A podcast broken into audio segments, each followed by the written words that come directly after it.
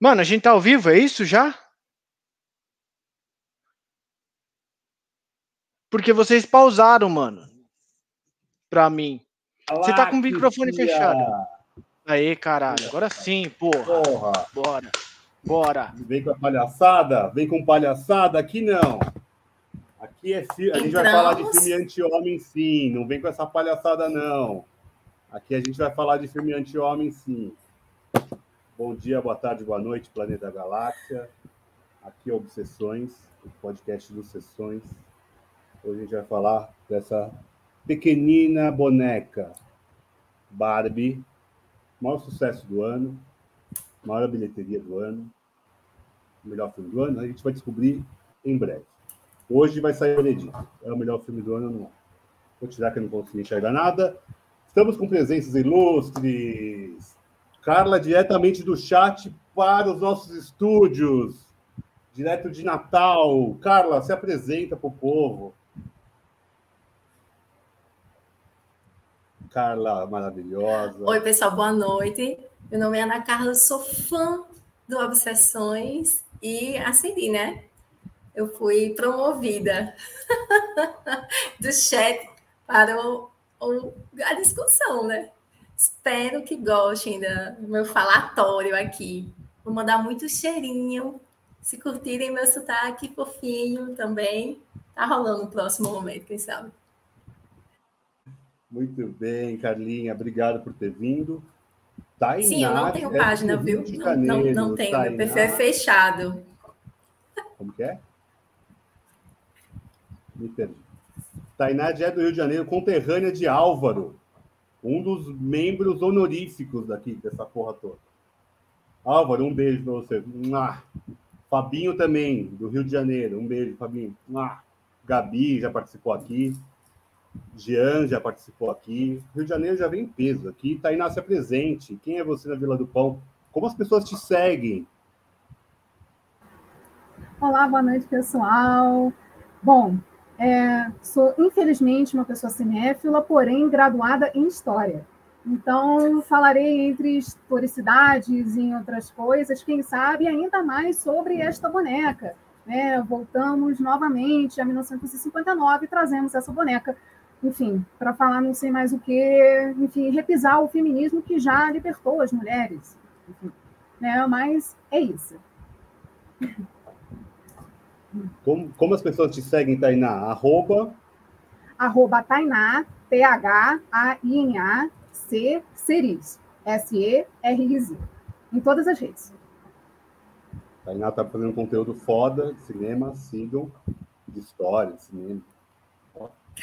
Maravilhoso. Filé. É, hoje tem momento sinopse? Fernando Moreira trouxe? Claro. Tem, né? mano. Peraí. Peraí que tá passando um, um avião, certamente dirigido por homem. É. Ai, saco. É um barbivião que tá passando. Desliga. Momento sinóptico. É, depois de ser. Cara, não dá pra enxergar nada. Depois de ser expulsa da Barbie Land por ser uma boneca de aparência menos do que perfeita, Barbie parte para o mundo humano em busca de sua verdadeira felicidade. Eis aí o estoicismo de Barbie. É tipo é, é uma é uma é uma na natureza selvagem da Barbie, né? Tipo é isso assim, né? Super Tramp. Barbie dá uma de Super Tramp e vai para o mundo. Bom, é isso. Então é um filme de boneco que a gente vai falar hoje. Só isso. Eu vou pedir então quem, quem quer falar primeiro? Quem quer falar primeiro? Eu acho que as meninas devem começar falando. Vai, Tainá, vai, Tainá. A impressão delas. Falar, Uma... falar. A gente só veio para ouvir hoje. A gente só veio para ouvir. Eu queria saber a impressão das meninas. Vocês, as meninas devem ter visto esse filme. A Tainá viu. Vocês viram uma vez só? Quanto tempo foi? Qual foi a primeira impressão? Do que ficou aí, da, da é Barbie, né, o nome do filme? Então, hoje eu vi pela terceira vez, duas vezes Sim. no cinema.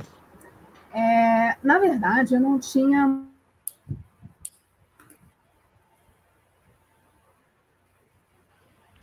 Ela travou? Tainá caiu? Tainá congelou? Porra, Tainá.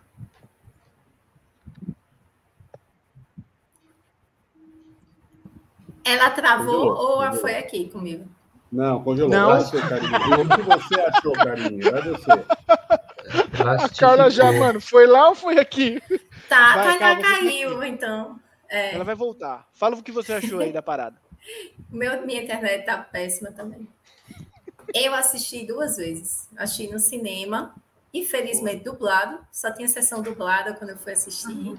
Tainá voltou. É, Tainá, voltou. Então, e eu assisti ontem.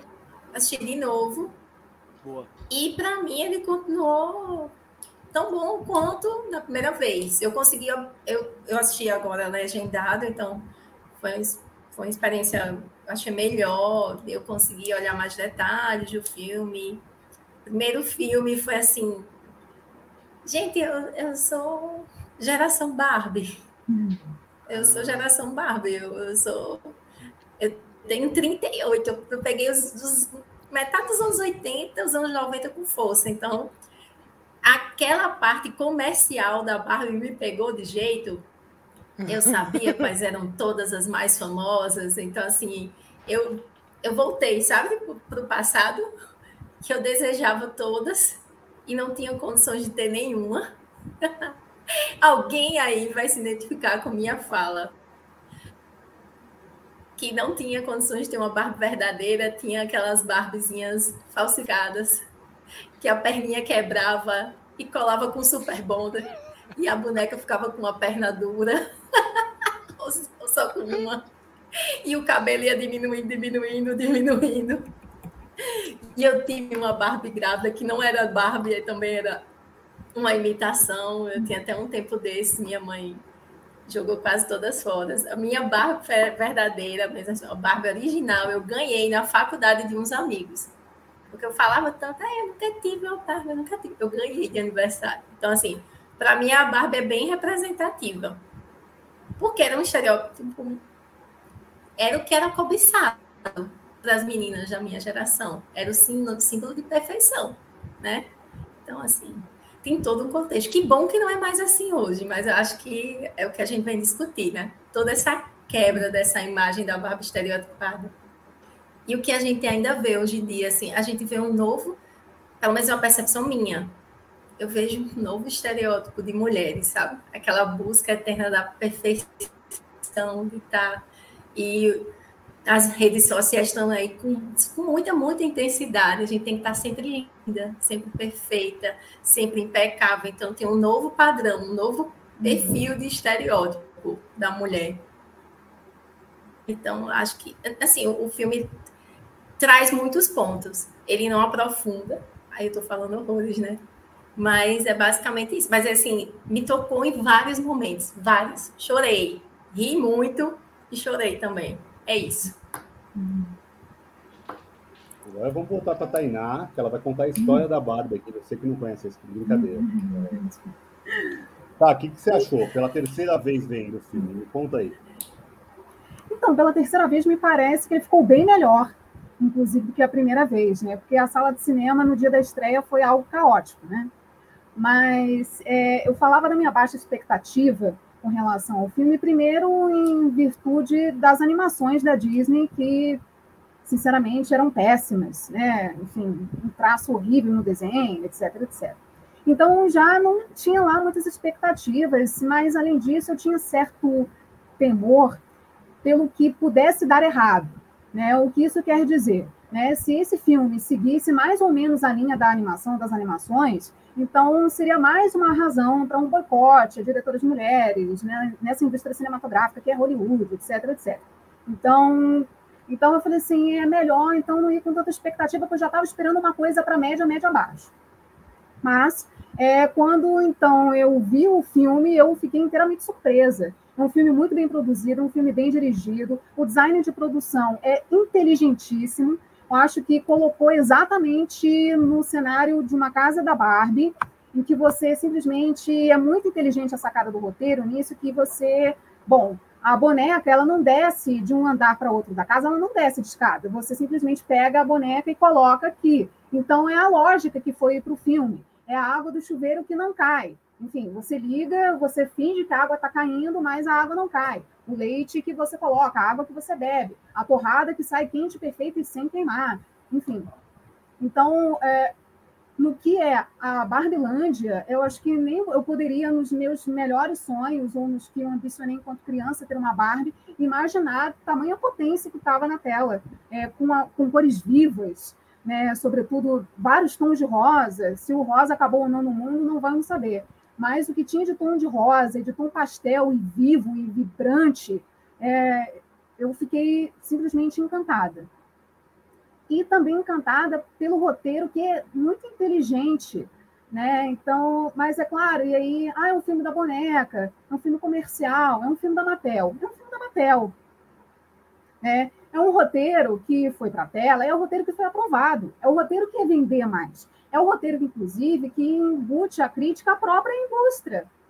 Então, nós sabemos disso. Então, eu não sei, eventualmente, acho que já vou começar por aí, é, quem esperava que houvesse redenção, né? Ah, a Matel vai se revelar uma grande salvadora, ela vai fazer autocrítica por todos esses anos em que meninas e mulheres no mundo inteiro foram estigmatizadas ou foram pressionadas a seguir um padrão feminino, enfim, alta, loira, magra, branca, etc, etc. Então, isso não iria acontecer, no meu ponto de vista. Então, o que foi para a tela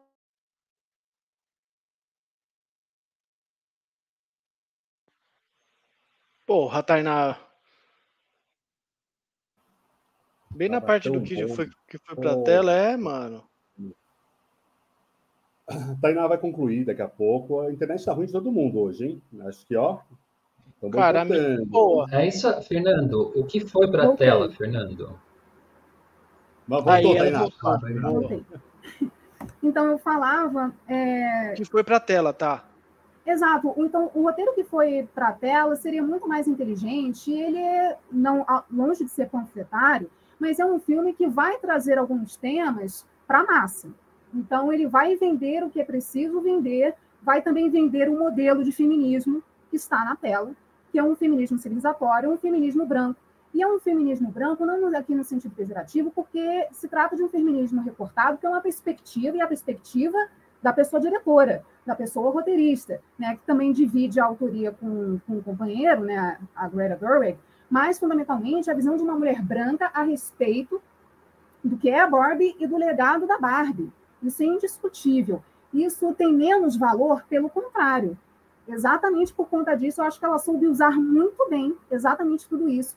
E foi hoje, na terceira vez que vi o filme, que eu percebi exatamente o ponto em que a gente está falando de uma Barbie que se decepciona, enfim, que abandona, que eh, resolve abandonar tudo, porque afinal não há como mudar sem a ação das outras Barbies.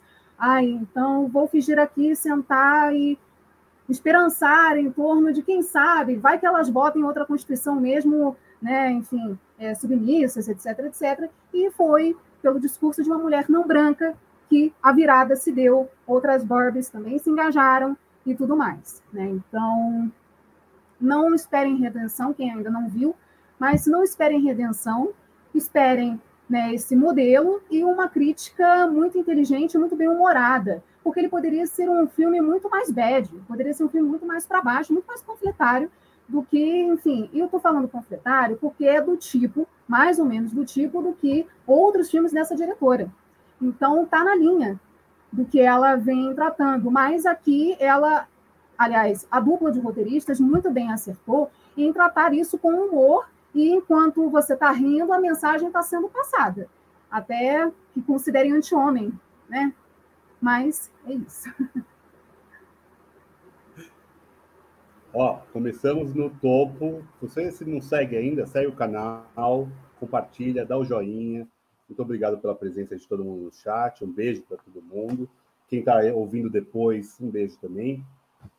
Leandro, você que está com essa faixa rosa linda, você Sharp rosa linda, você está com essas bonecas quebradas atrás de você, lindas.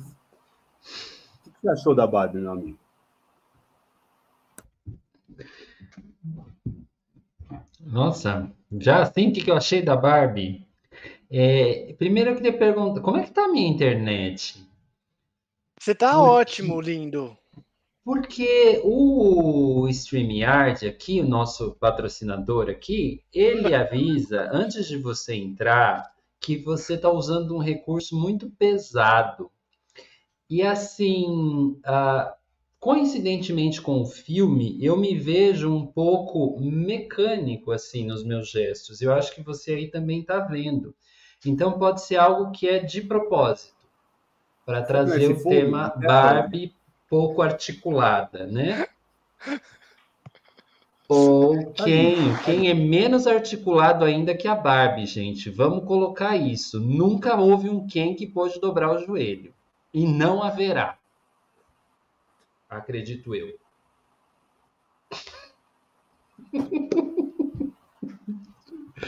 Mas, obstante isso, o que, que eu achei da Barbie? Gente, eu acho que tem a ver com um tipo de feminismo, sim, o filme. É... No sentido de que parece que. Eu não sei, me vem muito uma questão, talvez não feminista, mas uma questão do que é ser. do que se tornou ser mulher depois dos anos 60 e 70. Porque não é só ser bonita Sabe, assim, uma coisa não basta. Você tem que ser bonita, você tem que ser politizada, você tem que ser inteligente, você tem que ser mãe, você tem que ser, é, sei lá, ban se bancar, né, empresária, etc, etc. E eu acho que parece que a Barbie está entrando nessa onda, assim, sabe? Ela de fato saiu da caixa, e ela sai da caixa e cai no mundo real das mulheres que ali está muito simplificado ainda para ela, o negócio para ela tá fácil ainda, vou te dizer, Barbie. É... Mas me vem um pouco isso, é essa questão dessas, dessas mulheres minhas, minhas amigas, que eu vejo aí, assim, sempre, assim, loucas no bom sentido, louca de estar tá fazendo muita coisa, sabe, assim, e e dar conta de muita coisa e ficar irritada com os homens, porque os homens realmente parece que ficaram lerdos, assim. parece que a coisa vai devagar, né? É, então, acho que isso é uma coisa que eu acho que, que talvez esteja ali sutil no filme. Mas eu acho que o grande negócio da Barbie também é o fenômeno que a Barbie que é assim, que, que é a existência dessa boneca, né? é uma coisa absolutamente inventada, né? Que, que realmente não existe e que se torna referencial para muita coisa que existe, né? É, é essa coisa da perseguição do que jamais será mesmo, né? E eu fiquei meio interessado também essa semana Tô meio randômico, mas tudo bem. Daqui a pouco eu acerto, entro no trilho. Essas pessoas que querem ser Kens e Barbies espalhadas pelo mundo inteiro, né? Porque tem um treco de bizarrice na Barbie que é, é super incrível, assim, de você olhar, né? É... Que talvez dialogue com uma coisa que é não viver, né? É, Life Static is fantastic, sabe? É, então, assim, é, assim eu, eu, retomei algumas coisas com essa ideia da boneca, vi o que foi a Barbie para mim durante a minha vida, de irmão de menina, e, e o quanto isso tinha significado também um, um tanto assim, acho que, que para mim também, sabe? sem dúvida era a boneca mais importante da minha irmã e a boneca que eu me interessava mais também dela. Eu não, eu não me via interessado numa boneca que era um bebezinho ou numa boneca que era, uh, sei lá, que trazia o papel da mãe. Eu me via mais interessado na boneca que trazia a figura da mulher irreal, perfeita, branca, peituda, de cintura fina, é, cabeluda, né? Muito cabelo. Sem vagina. E... Sem va... Eu sempre vi uma vagina ali. Isso que esquisito, né? Eu acho que eu sempre vi um, desenho assim. Chama o Freud, Matheus. Chama o Freud. Sem vagina. Hum, tá, sem vagina. Mas também é... queria que tivesse vagina, Vitor. A boneca. Ela não, já jamais. É, é uma das piadas do começo do filme, né? É legal que é logo ela já, ela já é erótica, assim, por natureza. Ela, é um, ela tem um quê de, né? As bonecas, as bonecas sexuais são bem parecidas com a Barbie, muitas delas, né? Não à toa, Mateus, Mateus explica. Mas é, o que, que eu ia falar? Acho que eu já falei o que eu queria falar. Mas eu acho legal falar desse filme depois do hype. Porque assenta algumas coisas, e, por exemplo, a gente né, viu uma vez, viu duas vezes, a Tainá já viu três, e vão assentando algumas coisas. E eu não queria passar também, eu tô de rosa pela piada, mas eu tô de rosa também porque é outubro. E é o mês oficial de prevenção do câncer de mama e do colo do útero em que, em que traz essa atenção para o feminino aí, né? E que o nosso Ministério da Saúde leva uma campanha dessa aí que em outros países não tem, né? E, mulheres, cuidem-se, amamos vocês, né? Se toque. É, e porque também é Dia das Crianças, né? Então acho que a gente está muito dentro do tema, assim fora do, do, do tema, mas super dentro do tema. Eu falei um monte de coisa e não falei nada, né? Para variar.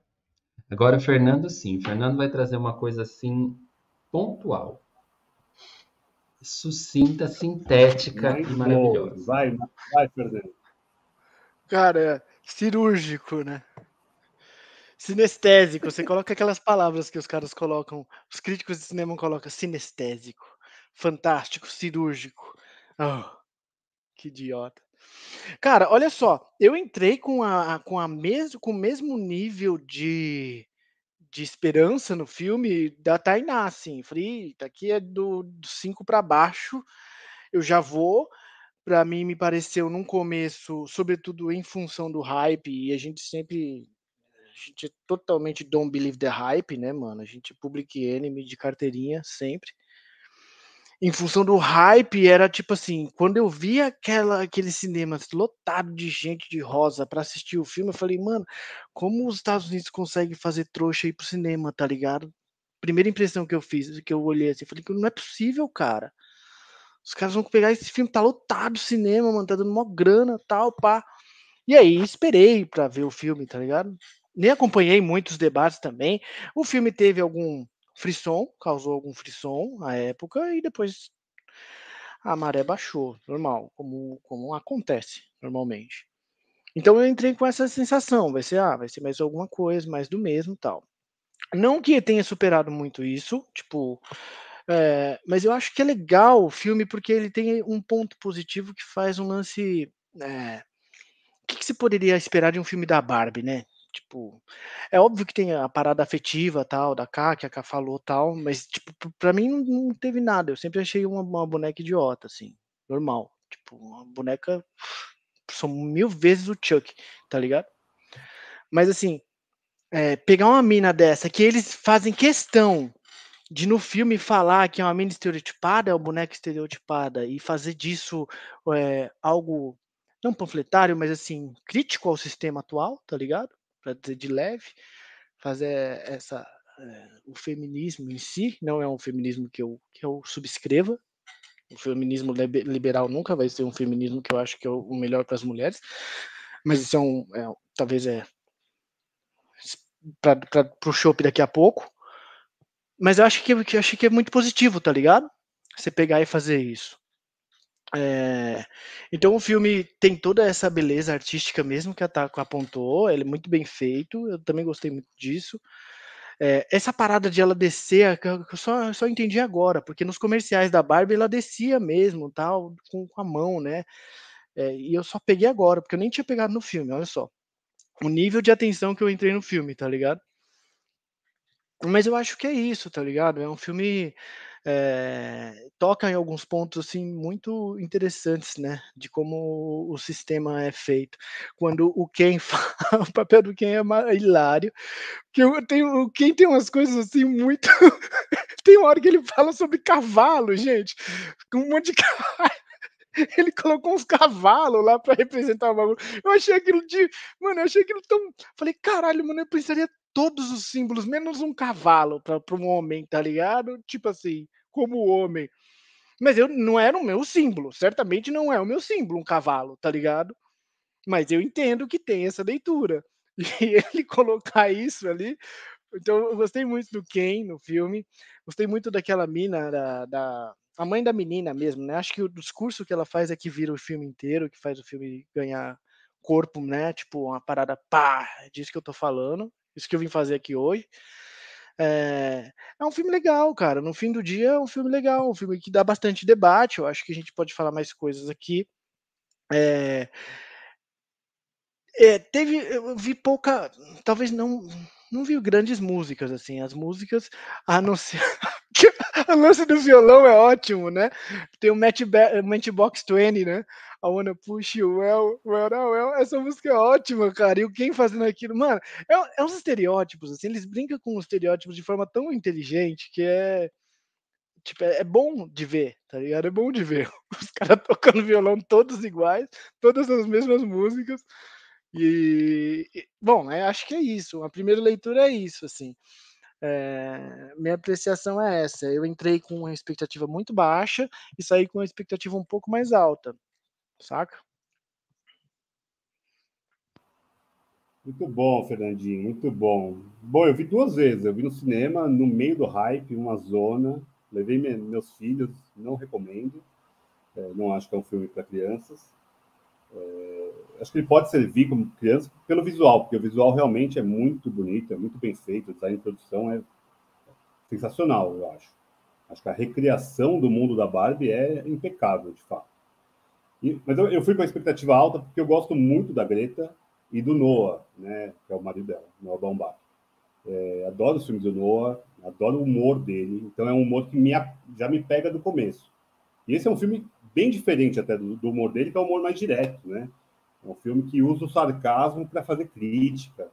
E os filmes dele são bem humorados, mas um humor mais ácido, um humor mais, sei lá, é, o que é mais conhecido, os irmãos Coen tem mais ou menos, às vezes, esse tipo de humor.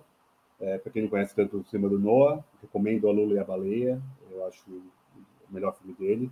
E Francis Ha, que é menos humorado, com a própria Greta, no caso. É, mas eu acho que o sarcasmo ali serve muito bem para criticar uma porrada de coisa. Consumismo, padrão, é, patriarcalismo, óbvio, né? É o mais falado. E até serve para criticar a própria Mattel, né? É, isso eu acho legal. Eu acho que a, a liberdade, por, por, mais que seja um filme feito pela Mattel, a Mattel está ali ridicularizada, né? É, então você está ridicularizando a, a, indústria. Eu acho muito incrível como aquele roteiro passou, sabe? Eu acho até complexo como isso, como chegou isso a eles aceitarem. Não, beleza. Zoa que nosso CEO e nossos diretores são uns bandos de idiota, é, que é uma empresa de macho mesmo, que só quer ganhar dinheiro mesmo, é, que fez um monte de escolha de boneca totalmente errada, uma boneca com uma lá, televisão nas costas, uma grávida, um cachorro que faz cocô, é, e, tipo, e coloca isso e joga na tela de um jeito escrachado. Eu acho isso muito incrível, de fato. Eu acho que é muito corajoso até. Por mais que eu também ache que é um filme que é raso no, no debate, mas é a lógica. É, é, um filme de comédia e é um filme para o público todo, para o mundo todo. Então, dificilmente seria um filme cabeçudo, dificilmente seria um filme Tipo, a Lula e a Baleia, se a metade da população que viu Barbie ver, vai falar, isso é uma bosta. Porque não é o estilo de humor que o povo gosta. Então, ao deixar tudo muito estereotipado, tudo muito é, marcante, assim, você reconhece tudo que está ali. Você não tem aquela coisa, não, isso aqui é um, é um easter egg de Godard. Não tem isso. É 2001, que aparece logo no começo, até a, referência que o Lê fala das bonecas, de diferença das bonecas, como as bonecas mudaram, né? Deixaram de ser mães e passaram a ser mulheres de fato. Então isso é, é uma baita, uma baita referência no começo do filme.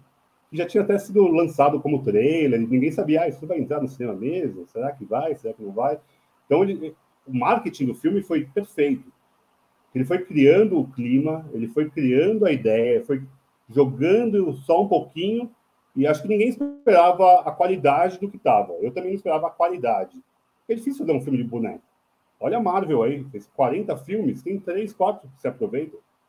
É, para chegar em algum realmente que é muito bom. Então eu acho que assim, talvez não tenha o cansaço, porque a Marvel, a gente já está cansado com a Marvel, a gente já viu tudo.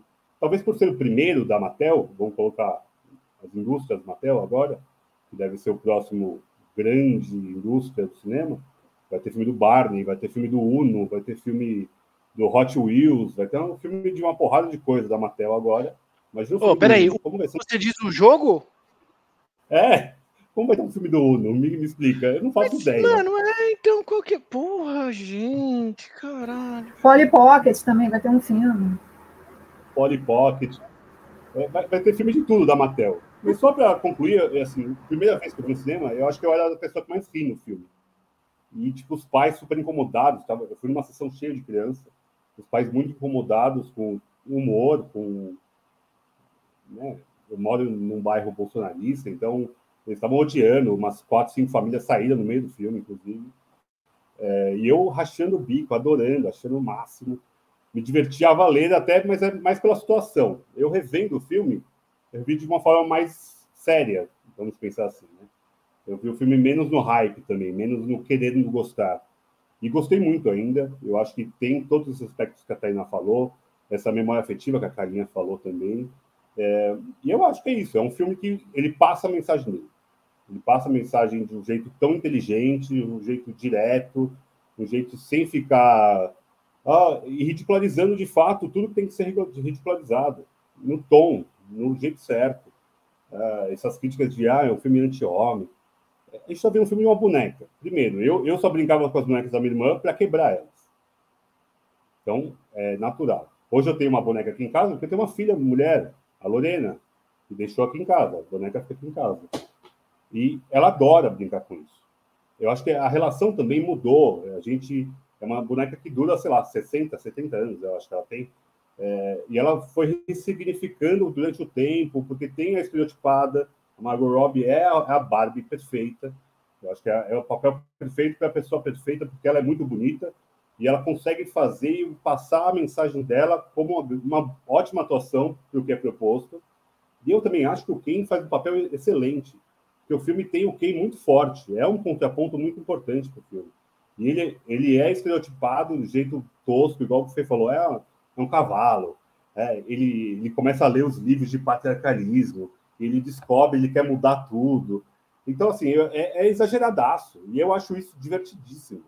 Divertidíssimo. Eu me diverti muito pelas duas vezes que eu vi. Acho que a primeira eu me diverti mais. Mas nada que tenha me incomodado na segunda vez dele, sabe? Eu achei que é, é, são pequenos detalhes. É o pé que não abaixa, é, é o carro que ela anda assim, olhando para o lado. Isso é, isso é muito lúdico, é muito. É, é, ela, ela, o filme brincou com a gente. A gente brinca vendo o filme. Eu acho que é essa, essa função do filme ele cumpre perfeitamente. Eu achei filmaço. Filmaço. O que vocês querem falar mais? Carlinha, Carlinha, fala aí mais um pouquinho o que você quer falar. Não, você, eu acho, pegando o gancho que você falou, eu percebi muito isso na segunda vez que eu assisti o filme. Eu terminei assim, meu Deus, é uma grande brincadeira. Isso tudo é uma grande brincadeira, né?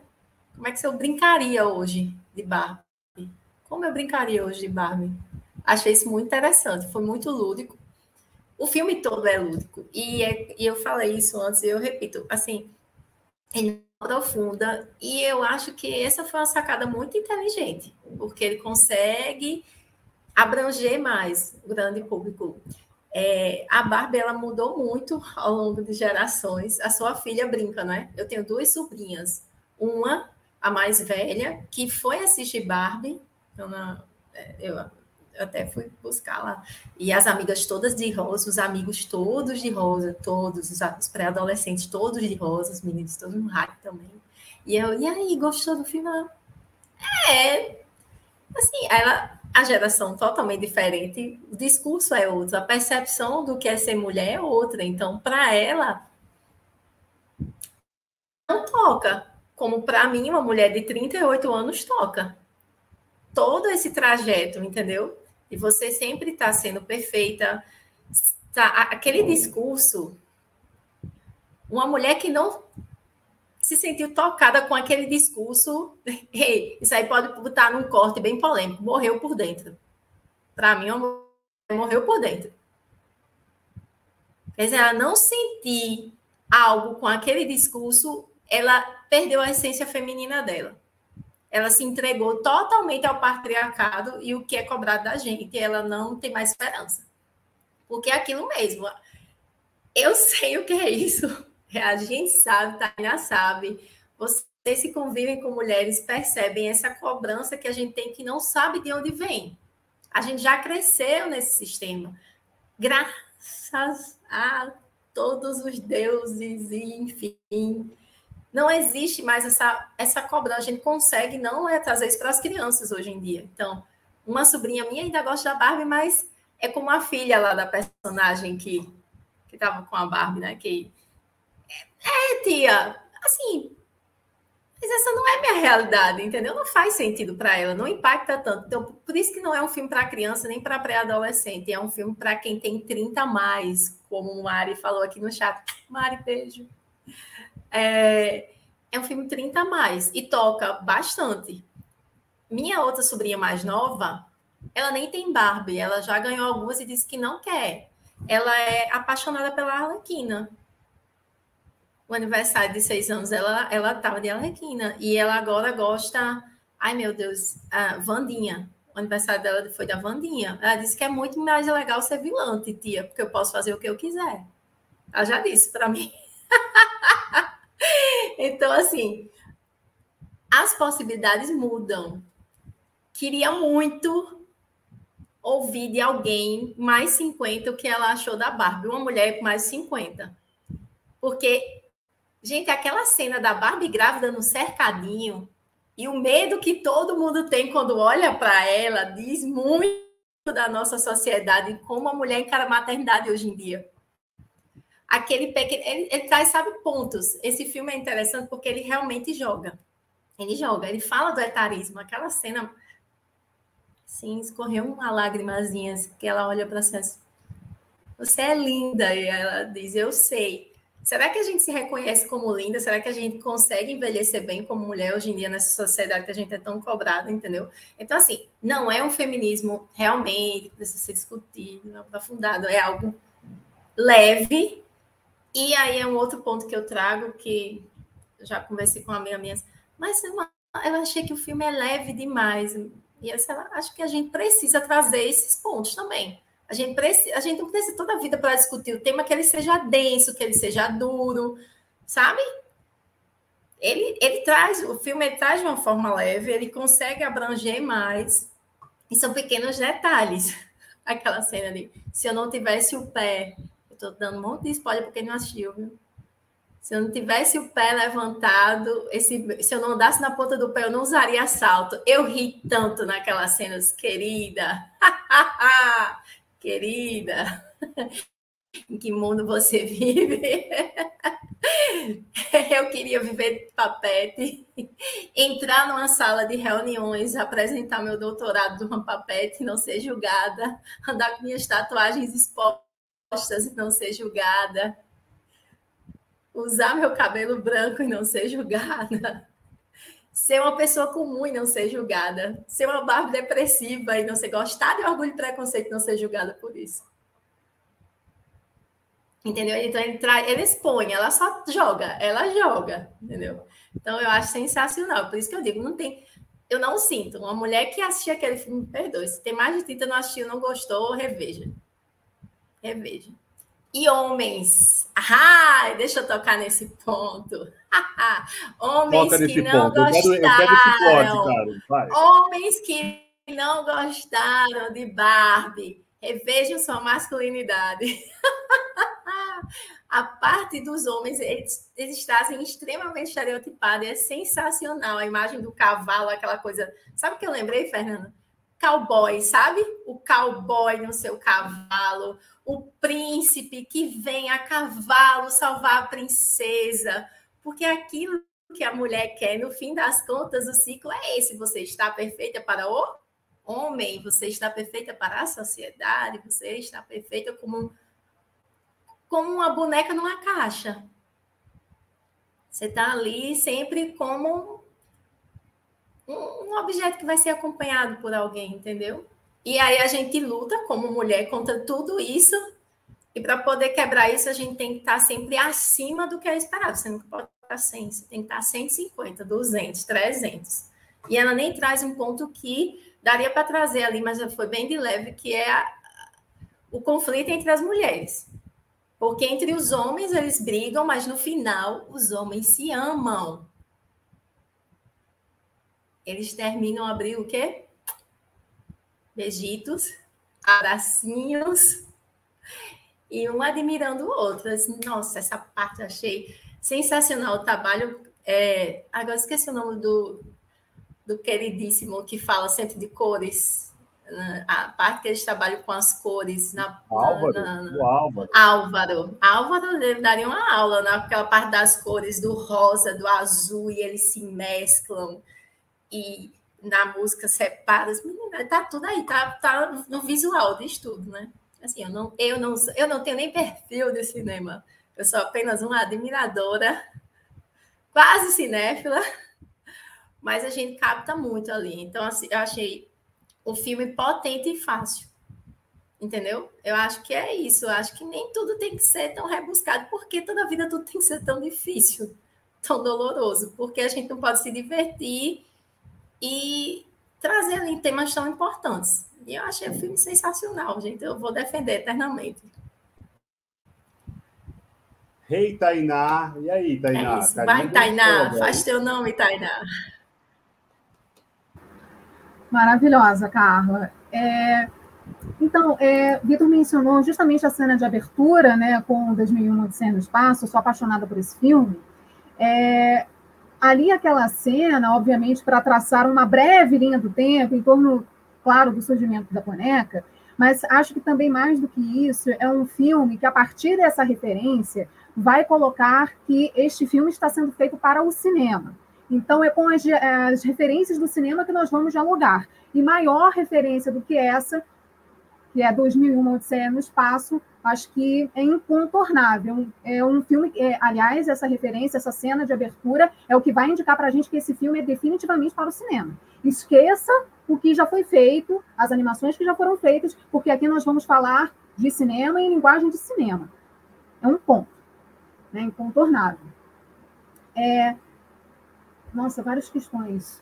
É, acho que também tem muito a ver. É claro que a gente está discutindo sobre feminilidades, e é, tá óbvio isso no filme, e essa coisa que hoje, sobretudo, que o Fernando muito bem mencionou, que é a questão do liberalismo, né, desse feminismo liberal, muito. É, se a gente pudesse situar historicamente, é um, uma corrente feminista que surge muito no refluxo exatamente da linha antifeminista, do que de antifeminismo né, é, infeccionou sobretudo, então a gente foi tentando, entre fragmentos, compor algo que talvez hoje nós estejamos aí lutando contra, inclusive com outras mulheres. E é uma relação conflituosa que, por exemplo, está na relação entre mãe e filha, que é uma relação em que duas mulheres, né, uma adolescente e uma mulher, se distanciaram em algum momento da vida, também porque perderam a boneca como uma linha de conexão. Então, a perda da boneca é a perda do conectar entre meninas e mulheres, né, numa relação mãe-filha. Né? Então, o filme, como o filme coloca isso, é muito bonito. Né? É, eu não tive essa relação tão pessoal de ter a boneca como né, um fator de união, um fator comum entre minha mãe, mas é, como está construído e como eu vi acontecer, é, já coloca como ponto de conflito, de início de conflitos entre mulheres, a questão da perda, da conexão exatamente entre mãe e filha. E depois avança para é, protegeremos ou não os nossos machos, né? É, farinha pouca, meu macho primeiro. Né? Então, entre ou ser submissa, né? então, ou é, vamos digladiar contra o sistema. Então, mas não há uma resposta para isso. Né? Aliás, nós estamos construindo algo, tentando construir algo. Também à medida em que também nós vamos é, colocando, impondo outras concepções de mulheridades, outras experiências de mulheridades, inclusive para confrontar ou não certo universalismo em torno da construção do feminino, que é um padrão branco. Então, a questão, e para mim é sensacional, é da Barbie estereotipada. Ela é perfeita, ela é loira, ela é comunicativa, ela fala baixo, ela tem uma voz serena, nada, um tom não muito agudo de voz e tudo mais. Então, isso está colocado, isso universaliza para outras mulheres o que ser ou o que não ser. Inclusive, tem um ponto interessante que Barbie, né, Ruth Handler, que é a criadora da boneca, foi CEO da Mattel, ela era uma mulher judia.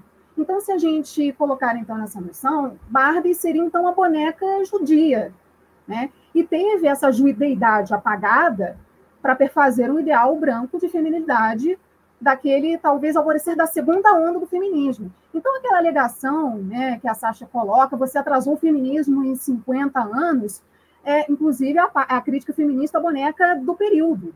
Né? Então, bom, a boneca que surge, essa boneca, entre várias profissões e com várias profissões, na verdade, ela acompanha o companheiro. O companheiro, o Ken, é que tem várias profissões. E a Barbie é que vai acompanhar nessas 50 mil profissões que ela tem. Então, tem, claro, a questão da projeção da vida adulta para a mulher, em detrimento da maternidade, ou só do único exercício da maternidade, mas a questão do exercício das várias profissões é para acompanhar o seu amigo, ou amante, ou namorado, o que quer que ele seja, embora ele tenha surgido como namorado da Barbie. Só que as pessoas, exatamente por Barbie tem várias profissões, Barbie tem dinheiro, Barbie tem bens, mas Barbie vai só. E aí? Mas naquele momento, então, estar casada significa abandonar tudo isso. Significava não ter tudo isso. Então, ficaria estranho se Barbie tivesse um marido namorado, ou se Barbie, por exemplo, engravidasse. Ficaria muitíssimo estranho. Inclusive, a questão do ter vagina ou não também é uma colocação em torno desse, dessa mulher asséptica ou assexualizada, porque para realizar ou né, ter suas diversas realizações, ela não precisa necessariamente, ou é bem, aliás, é recomendado que ela não se case, não se envolva romanticamente, porque isso vai impingir outro ideal para aquela mulher. Então, ou você realiza ou você casa. Ou você é feliz no trabalho, ou você é feliz no amor. Isso não tem como conviver. Claro que hoje, nessa terceira ou quarta onda feministas, a gente está tentando ainda encontrar um ponto comum entre o que é ser isso, viver entre isso. Mas. É... então, essa boneca surge exatamente para. Então, tem um modelo, estamos questionando as relações sociais de gênero, mas vamos colocar uma boneca que tem suas diversas profissões, tem os seus bens, mas que ainda está atrelado ao companheiro, tem a sua profissão atrelada ao companheiro. E também é bom dizer que essa também é uma questão para mulheres brancas. Como eu disse, é uma boneca que perfaz, então, o ideal da classe média branca estadunidense, sobretudo para oferecer um modelo para mulheres brancas, que a questão da inserção no mercado de trabalho, como Barbie tem, ela não é uma questão para outros grupos de mulheres. Outros grupos de mulheres nunca puderam escolher não trabalhar. Então, novamente, tem um recorte aqui. Essa é uma questão para mulheres brancas, é uma questão que exatamente por isso foi universalizada para todo o conjunto de mulheres. É claro que isso não significa dizer que não é, vivenciamos questões em torno de igualdade salarial, etc, etc. Né? Não significa isso, mas a gente se encontra em pontos distintos. O ponto, inclusive, que a gente, que eu vou colocar aqui, é que as questões é, sobretudo a Barbie, quando começa a pensar em morte, ou quando ela fica depressiva, elas são questões da mulher comum. Elas jamais serão questões de uma mulher branca da classe média e classe média alta. Né? Uma vez ela estereotipada, ela jamais pensaria nisso. Mas são uh, pensamentos, ainda que incisivos, da mulher comum, que ela precisa pensar em sobreviver, alimentar ou gerir a sua casa, né? financiar a sua casa, etc, etc. Então, primeiro são é, questões da mulher comum, mas ali não era de qualquer mulher, era da mulher latina, funcionária de uma grande empresa. Então, as principais questões estão colocadas por outros grupos de mulheres. E aqui é outro ponto. Então, essa crítica, é claro que isso não quer dizer que estamos negando tudo que o feminismo, até o momento, sobretudo nas décadas de 50, 60 e 70, nos legaram. É inclusive em cima desse legado que hoje nós continuamos essa luta. Mas, sem dúvidas, as questões que lá foram colocadas, se o início daquela da discussão, não o início, porque a gente consegue ainda recuar para o século XIX, mas o questionamento e o início do desmantelar dos papéis sociais de gênero, das relações sociais de gênero, está colocada para aquele momento do feminismo. E a gente ainda está tentando, a partir desse momento, do que foi colocado lá atrás, encontrar o ponto de encontro, inclusive, no que nós, onde nós nos separamos. Né? Então, a questão da mulher comum e da mulher não branca comum é o que dá o ponto de virada para a Barbie. E o que culmina, para mim, naquele discurso maravilhoso da América Ferreira. É, é, acho que eu não acrescentaria absolutamente nada naquilo. Eu já estava chorando no cinema com base nisso, mas é que são questionamentos ou são padrões que são colocados, inclusive entre nós mesmos, e que a gente sequer, a gente coloca como ideal, que talvez a gente vai performar ou não. Na última medida, a gente continua performando alguma coisa, seja entre o perfil da pessoa militante, seja o perfil da não militante, enfim. Mas no que a gente ainda tenta ou não performar,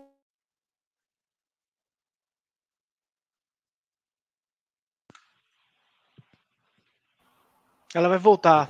Eu creio. Eu ela creio. precisa voltar, ela não vai voltar. Ela, ela precisa, precisa, voltar, voltar é porque, cara, não vai poder terminar assim. voltar. É isso, a gente fica, a gente fica aqui, né? Eu gostei de, eu gostei de algumas coisas, até revisei coisas aqui. Estava chorando Aí, com base, boa. Vai. estava chorando com base nisso, eu acho que tem que viralizar, viu, Tainá? Melhor meme que eu ouvi nos últimos tempos. Eu estava chorando com base nisso. É bonita Então, essa expressão, né, velho? não é? Eu não tinha pre- eu não tinha prestado atenção, não. Agora Está chorando, mas você está baseada e Baseada. embasada. Com certeza. incrível. É, é quase assim, sabe? Assim, quando. Tem uma, tem uma piada entre as bichas, só para você retomar o raciocínio. Que é assim, quando você vê um boy bonito, branco, padrão, e ele e você não vai negar, aí você fala, mamei, mas mamei com repúdio.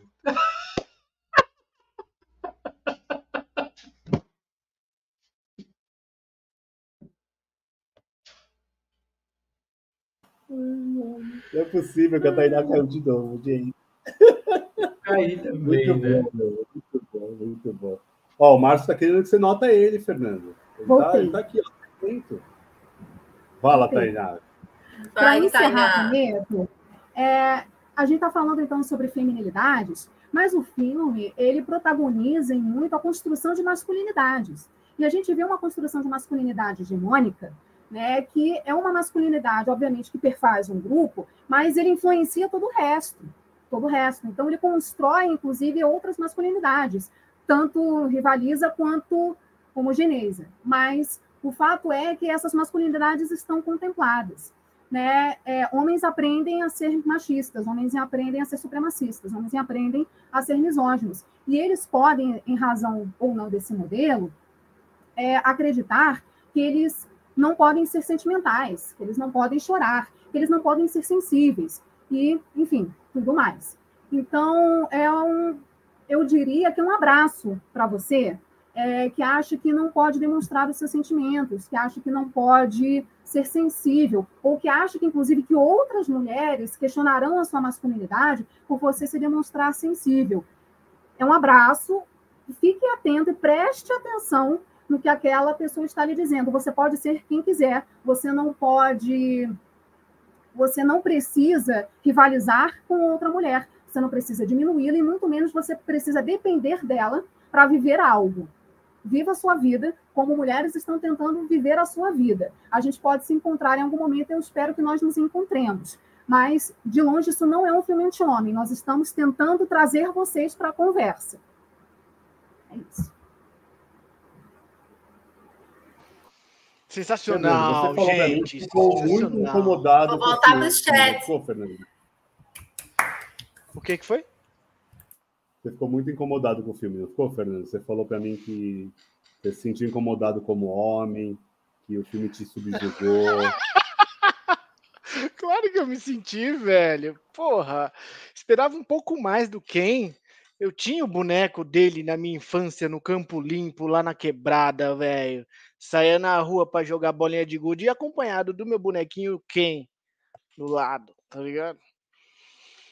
Não, mano, eu acho que, nossa, total, isso que as meninas falaram, né? É muito legal isso que a Ká falou também, que é tipo, mano, por que a gente sempre precisa ser um papo pesado sobre isso, tá ligado? Em que pese o assunto seja sério, por que você precisa tratar ele de forma às vezes tão é, politizada, né, mano? Que é, no afã de trazer as pessoas, acaba talvez oprimindo algumas, assim, é, e não dialoga e tal, né? Tipo, o filme traz esse bagulho leve, que dá pra gente trocar ideia também. E isso aí que a Tainá falou, mano, sensacional, é uma puta aula, velho. É muito legal ver desse, dessa perspectiva, tá ligado? Eu também, eu subscrevo essa parada, quando eu fiz a crítica a esse empoderamento da mulher, eu vejo muitas, muitos discursos no na sociedade de forma geral, saca? Fico pensando, mano, será que é isso mesmo, tá ligado? Que as minas lá atrás, será que as minas lá atrás ia chegar e abraçar essa ideia aí, tá ligado? É esse, é esse bagulho? Você sai de um lugar para ir para outro. É, e isso cabe para todo mundo, mano? Essa mina que tá limpando o chão aqui no trampo, cabe para ela? Ela vai chegar? Sacou? Se ela se esforçar como essa, daí se esforça, tá ligado? Então tem várias questões em aberto que o problema do capitalismo não deixa as pessoas emancipar mesmo, tá ligado? É, então eu acho que achei muito boa a fala das meninas, achei foda. É, e eu tô sentindo o Leandro quietinho hoje. O Leandro tá com esses bonecos decepados aí atrás dele. É, queria ver com ele aí, Lê, o que que, né? Que filosofia, que, que ensinamentos Barbie traz pra gente aí? Leandro, você tinha a Mojo Dojo Casa House? Você brincava? Com... Muito bom isso também. Imagina, não, nossa, nunca tive Você tinha aquele tanquinho isso, do. O tanquinho daquele homem maravilhoso? Você tinha aquele tanquinho em algum momento da sua vida? Eu me senti oprimido por oh. aquele tanquinho. Eu jamais terei. É, bom, é, se eu tenho tanquinho ou não, é, meu perfil do OnlyFans vai estar na descrição, tá bom? É, muito obrigado. Mas, né, a gente não pode, a gente não pode é, subestimar nenhuma das nossas fontes de ganho, não é mesmo, minhas amigas e meus amigos? Obrigado, meus clientes. É, uma, uma das coisas que a Tainá falou que é muito interessante entra nessa coisa de supremacia de gênero, que é assim um barato muito louco, né? Porque em algum momento a gente aponta os homens, mas no mundo de hoje também a gente aponta mulheres, porque a gente está falando de uma mais que, que um corpo, né? A gente está falando de uma mentalidade. E, e é muito difícil, por exemplo, é, eu, conheço, eu conheço mulheres Barbies, sabe? Barbies que desmerecem as outras por elas não serem tão Barbies. E a relação Barbie e mulher é uma relação extremamente ligada ao capitalismo, né? Porque você só pode ser parecida com uma Barbie se você tem muito dinheiro. Porque cabelo se compra, pele se compra, maquiagem se compra, manicure você precisa pagar, sabe? E, e eu conheço mulheres que vivem nessa Barbie Land, assim. Conheço algumas, né? E que trazem essas coisas que a Tainá falou, sabe? Que uma mulher que não faz a unha toda semana é suja. É... Então, assim, eu fico pensando nessa coisa de supremacia de, de gênero, nessa coisa de mulheres que não conseguem abraçar a causa, porque o filme também é um filme, se a gente exagerar, extrapolar, é um filme que fala de uma coisa que a gente está bem é, repetindo nos dias de hoje, que é a questão da bolha. A questão da. Quando você fura a bolha, o choque é mínimo, sabe? É um calcanhar que pisa o chão e aquilo já. É, não é? E, e, o que eu vejo, assim, eu vejo muita gente assim que está muito disposto à bolha, sobretudo quem pode escolher, né? É, as pessoas que não podem escolher também vivem numa certa bolha, às vezes dentro das poucas opções que elas podem fazer, e eu não estou falando de material, estou falando também de mentalidade, né? Que é uma coisa difícil de mudar. E, e eu acho que o mundo hoje, como ele se coloca dentro das coisas que você consome, né? Porque a gente consome coisas o tempo todo hoje que elas são muito, né? Não é nem mais líquido, como diria o Bauman, né? As coisas são voláteis, né? Então, o, o que a gente consome o tempo todo está é, tá muito ligado a conteúdo né, da internet. E isso pode provocar dentro de você uma, uma bolha, né?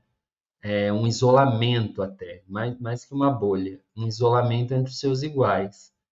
Então, quando a Barbie sai ali da Barbie Land, ela vai para um mundo que é incrível, gente. Ela está em Malibu. Gente, ela não foi para o Campo Limpo, Fernando. sabe? Ela foi para Malibu e aquilo é chocante. Nossa, Malibu, sabe? E aí a gente vê cada vez mais as pessoas é,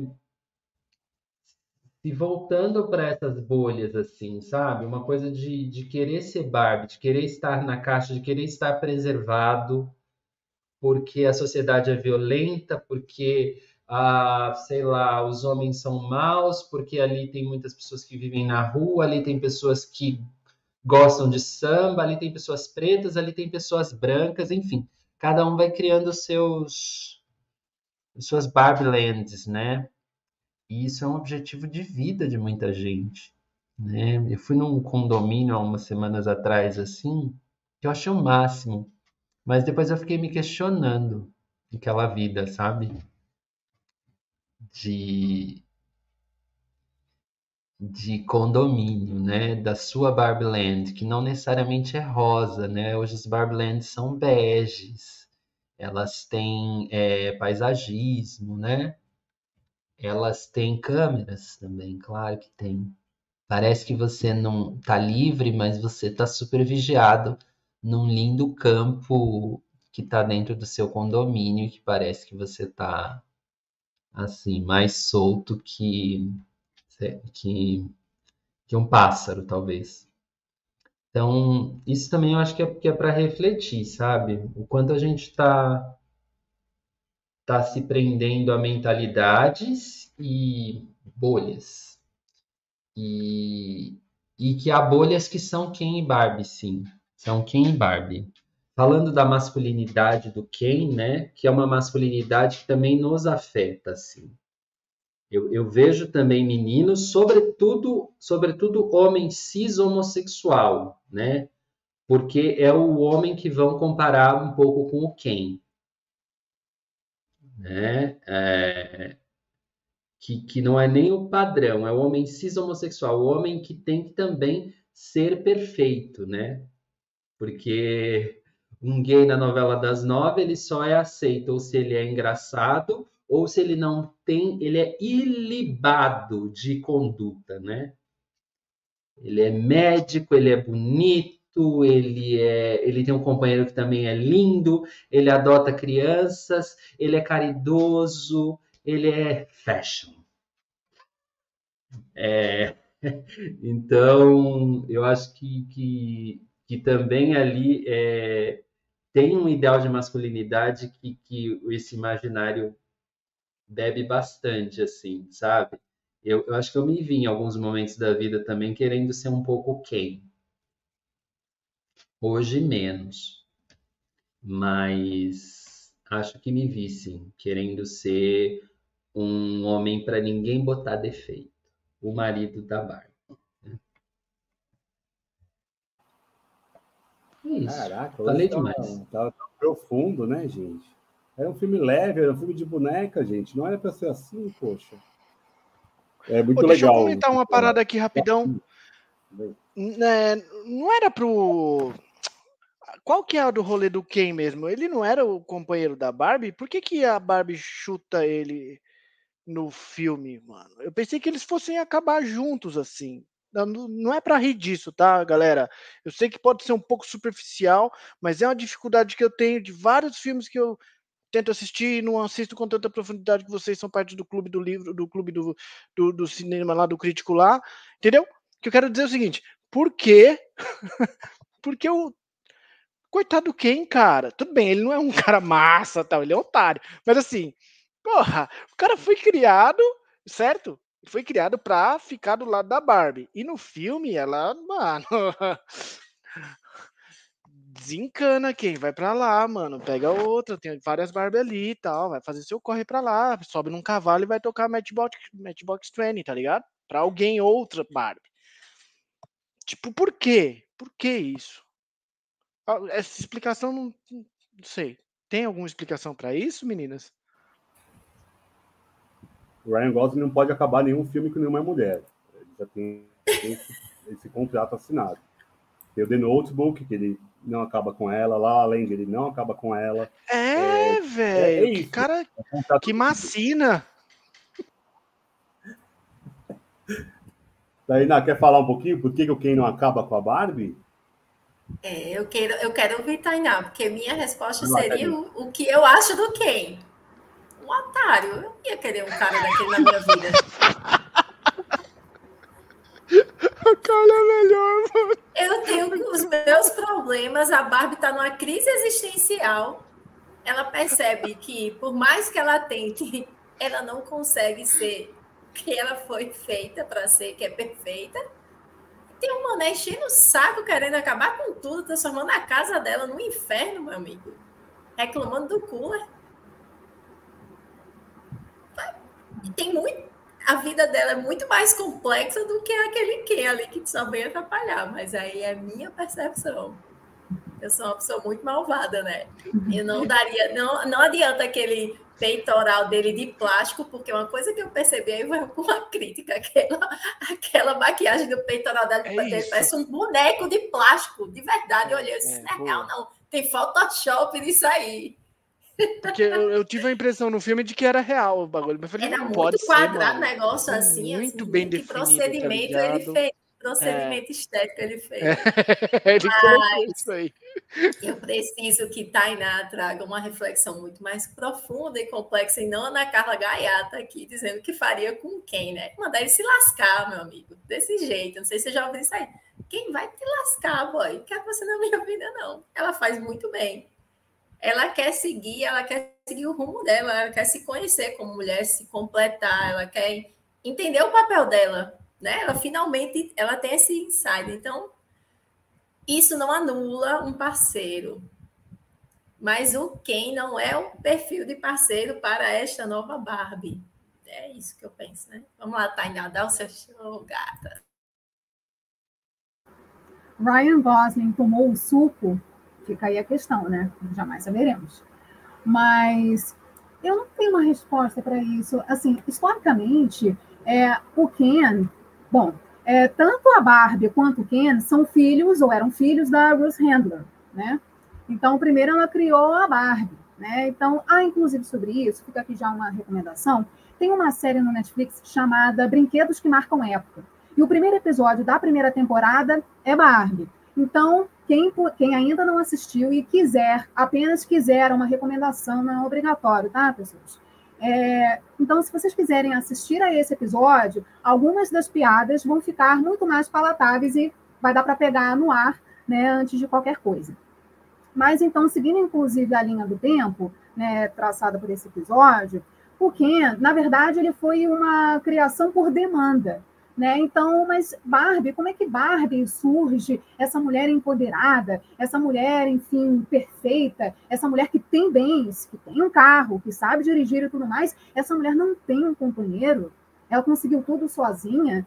Será que ninguém chegou junto com Barbie? E aí o Ken surge, então, porque as pessoas começaram a pedir um namorado para Barbie. Porque imagina uma mulher sozinha dessas no mundo? Um grande pecado. Mas só que, uma vez então criado, é, as pessoas não simpatizaram com Ken. Então ele foi cada vez mais escanteado, embora, de novo, é, a questão das profissões. As profissões eram do Ken. A Barbie só acompanhava. Então tem a falta de simpatia das pessoas com o público, porque também os primeiros bonecos não eram lá muito bem desenvolvidos, né? esteticamente também não eram ah, palatáveis, digamos. Então ele de fato ficou escanteado porque as pessoas não simpatizaram com Ken, muito menos simpatizariam com Ellen. Né? O Alan é o contraponto a essa masculinidade representada pelos Ken.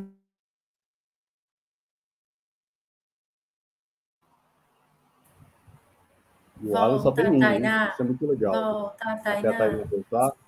Muito legal, aquele Alan que é o único Alan, só tem um, não tem outro. E quem tem uma porrada, a Barbie tem uma porrada, isso é muito legal. Muito bem colocado. E o Alan consegue ter uma percepção de tudo, né? Ele consegue observar. Vai, Tainá. Exato. É, ele, essa, essa, digamos, talvez seja a masculinidade crítica, né? digamos assim. Inclusive branca crítica.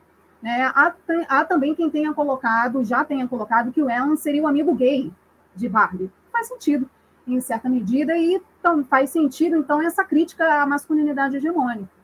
Mas é, tem isso historicamente falando. Por que, que ele não termina? Por que eles não terminam juntos?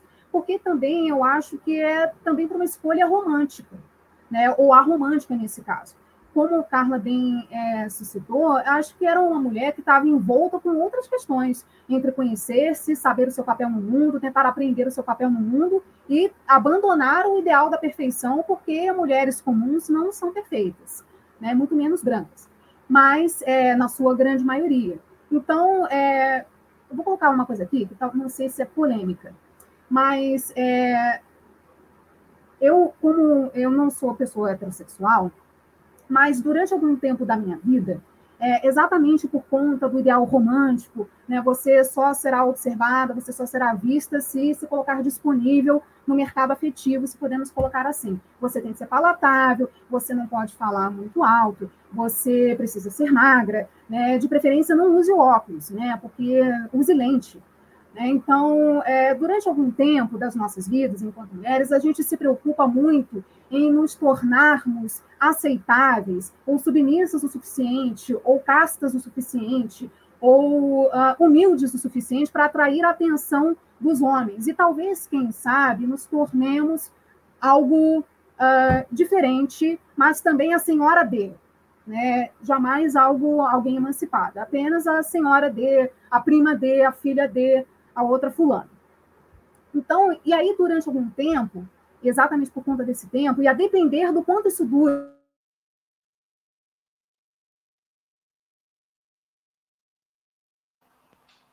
São os fãs do Oppenheimer tão bom que boicotando a Tainá, velho. Não é possível. Acho que ela vai, voltar, ela vai daqui voltar. a pouco. Ela vai voltar. É. Ela vai voltar, confiamos que ela vai voltar. Voltei. Olha lá, falamos. Okay. Então, é, então a, a, a questão da prisão em torno ou não do parceiro romântico, do romantismo em torno da vida, ou ser alguém junto a outro, é, pode, não estou dizendo que representa, mas pode representar um atraso na vida dessas mulheres. E um atraso que impede, por exemplo, jornadas de autoconhecimento. Quem é você além da fulana? Quem é você? Você é filha de alguém, mas quem é você sem o filha D? Ou senhora D? Ou a prima D, a irmã D, ou a, o tio D, a sobrinha D? Então, quem é você? Então, é, acho que exatamente essa escolha por jornadas distintas, né? Inclusive, coloca também um debate sobre dependência e codependência emocionais. Né? O ser em relação ao outro, viver em função do outro, é, vampirizar o outro, paralisar o outro, para, parasitar o outro? Não sabemos. Mas o fato é que é, você precisa ser independente das pessoas. Independente no sentido de emancipado, e emancipado não é solitário. Né? Não adianta você se colocar numa ilha e você não ter se relações com as pessoas. Você é em relação às pessoas, mas você não é medível pelas pessoas. Então, trata-se de uma escolha por si mesma. Como também ela coloca para o Ken essa escolha. Procure saber quem você é, descubra quem você é e seja quem você acha que é. E depois, quem sabe, porque a gente também não teve esse final, quem sabe uma jornada juntos. É possível. Talvez em um segundo filme da Barbie, se houver, esse possa ser um problema colocado, como as trajetórias de outras Barbies também sejam colocadas. Porque aqui a gente só teve contato com a trajetória da Barbie estereotipada. Ela se dá conta de que não é uma mulher perfeita, ela se dá conta de que é uma mulher comum e tem problemas de mulheres comuns, que não são é, o cabelo alisado diariamente, o cabelo oleoso diariamente, a unha bem feita ou mal feita, ou com um salto mais ou menos reparado. Não são os problemas reais não são os da Barbilândia. Então, defronte-se com os problemas reais e descubra-se quem você é nesse meio. Assim como o Ken. Descubra quem você é. Em algum momento, talvez, se esta for uma opção colocada, se houver disposição entre as pessoas, talvez a gente fique juntos, ou não. Fernando, você é muito romântico, velho. O que você quer que o Ken fique com a Barbie, rapaz? Não, eu também acho ele um otário. Eu, eu, reiterei isso aqui várias vezes. É que, acho, é que assim, né? Porra. Não, e acho que é isso mesmo, mano. Ela fez certo. E eu acho que ela até foi é, superior, né? Porque assim, o filme não, não, não, não, ele lida muito com a questão do, do, do feminino e do masculino, a, a, oposição entre os gêneros de, de, forma geral. Mas assim, ela meio que também liberta ele desse fardo de ser só um acessório dela, tá ligado? Em alguma medida. Porque no final ela chega e dá o papo reto para ele, mano. É isso que a Tá falou. Falou, mano, faz, vai atrás, se acha aí, se encontra, vê, com, vê se você consegue entender em que corpo você desencarnou. Depois a gente volta a trocar ideia, tá ligado? Tipo, eu acho que isso é muito libertador, né? Ela não prende ele, ela, pelo contrário, ela liberta. Haverá nele consciência o suficiente para que ele faça essa libertação? Duvido muito, tá ligado? Dada o histórico de ser um otário ao longo do filme todo, tá ligado? Mas é uma questão. É uma questão. É, o, o Alan, eu, eu não eu entendi qual que é muita é do Alan. A Tá falou Fala que aí, o Alan seria o, o cara, uma consciência. Que, que, como é que você falou? Tá, cortou, não, não lembro muito bem. Mas qual que é do Alan no rolê? O Alan, Porque ele verdade... é o único crítico do sistema. Do, ele Exato. apoia as minas, pá. Essa é a masculinidade crítica. Essa figura do Alan. O Alan também foi criado para ser um companheiro do Ken, né? Porque, enfim, entre Barbie e Ken, namoram ou não, então é, vamos colocar um cara aqui, né, para ser parça do cara, o brother. Então, vamos colocar aqui mais esse boneco. Só que, novamente, nenhum nem outro foram muito populares. Mas ficaram aqui colocados. E os roteiristas né, colocaram o Alan quanto essa masculinidade crítica ou minimamente consciente a respeito do patriarcado e dos efeitos do patriarcado sobre mulheres e homens. Uhum. Oh, mas se liga, o que você está falando é que existia um boneco Alan. Existia. Ele foi vendido, foi comercializado. Tinha o Alan. Existia, ele foi comercializado. Inclusive, no final, Gente do céu, cada vez que venho aqui, eu, eu se explodo, cara. Eu se explodo, eu se explodo a minha mente, gente. É sempre isso. Todos. Eu imaginei, cara. Fernando, ó, uma, uma, uma novidade para você. Todos aqueles personagens ali, eles são bonecos Eram e bonecas. Bonecos. Isso. Caralho, eu vou comprar a coleção toda. Gente.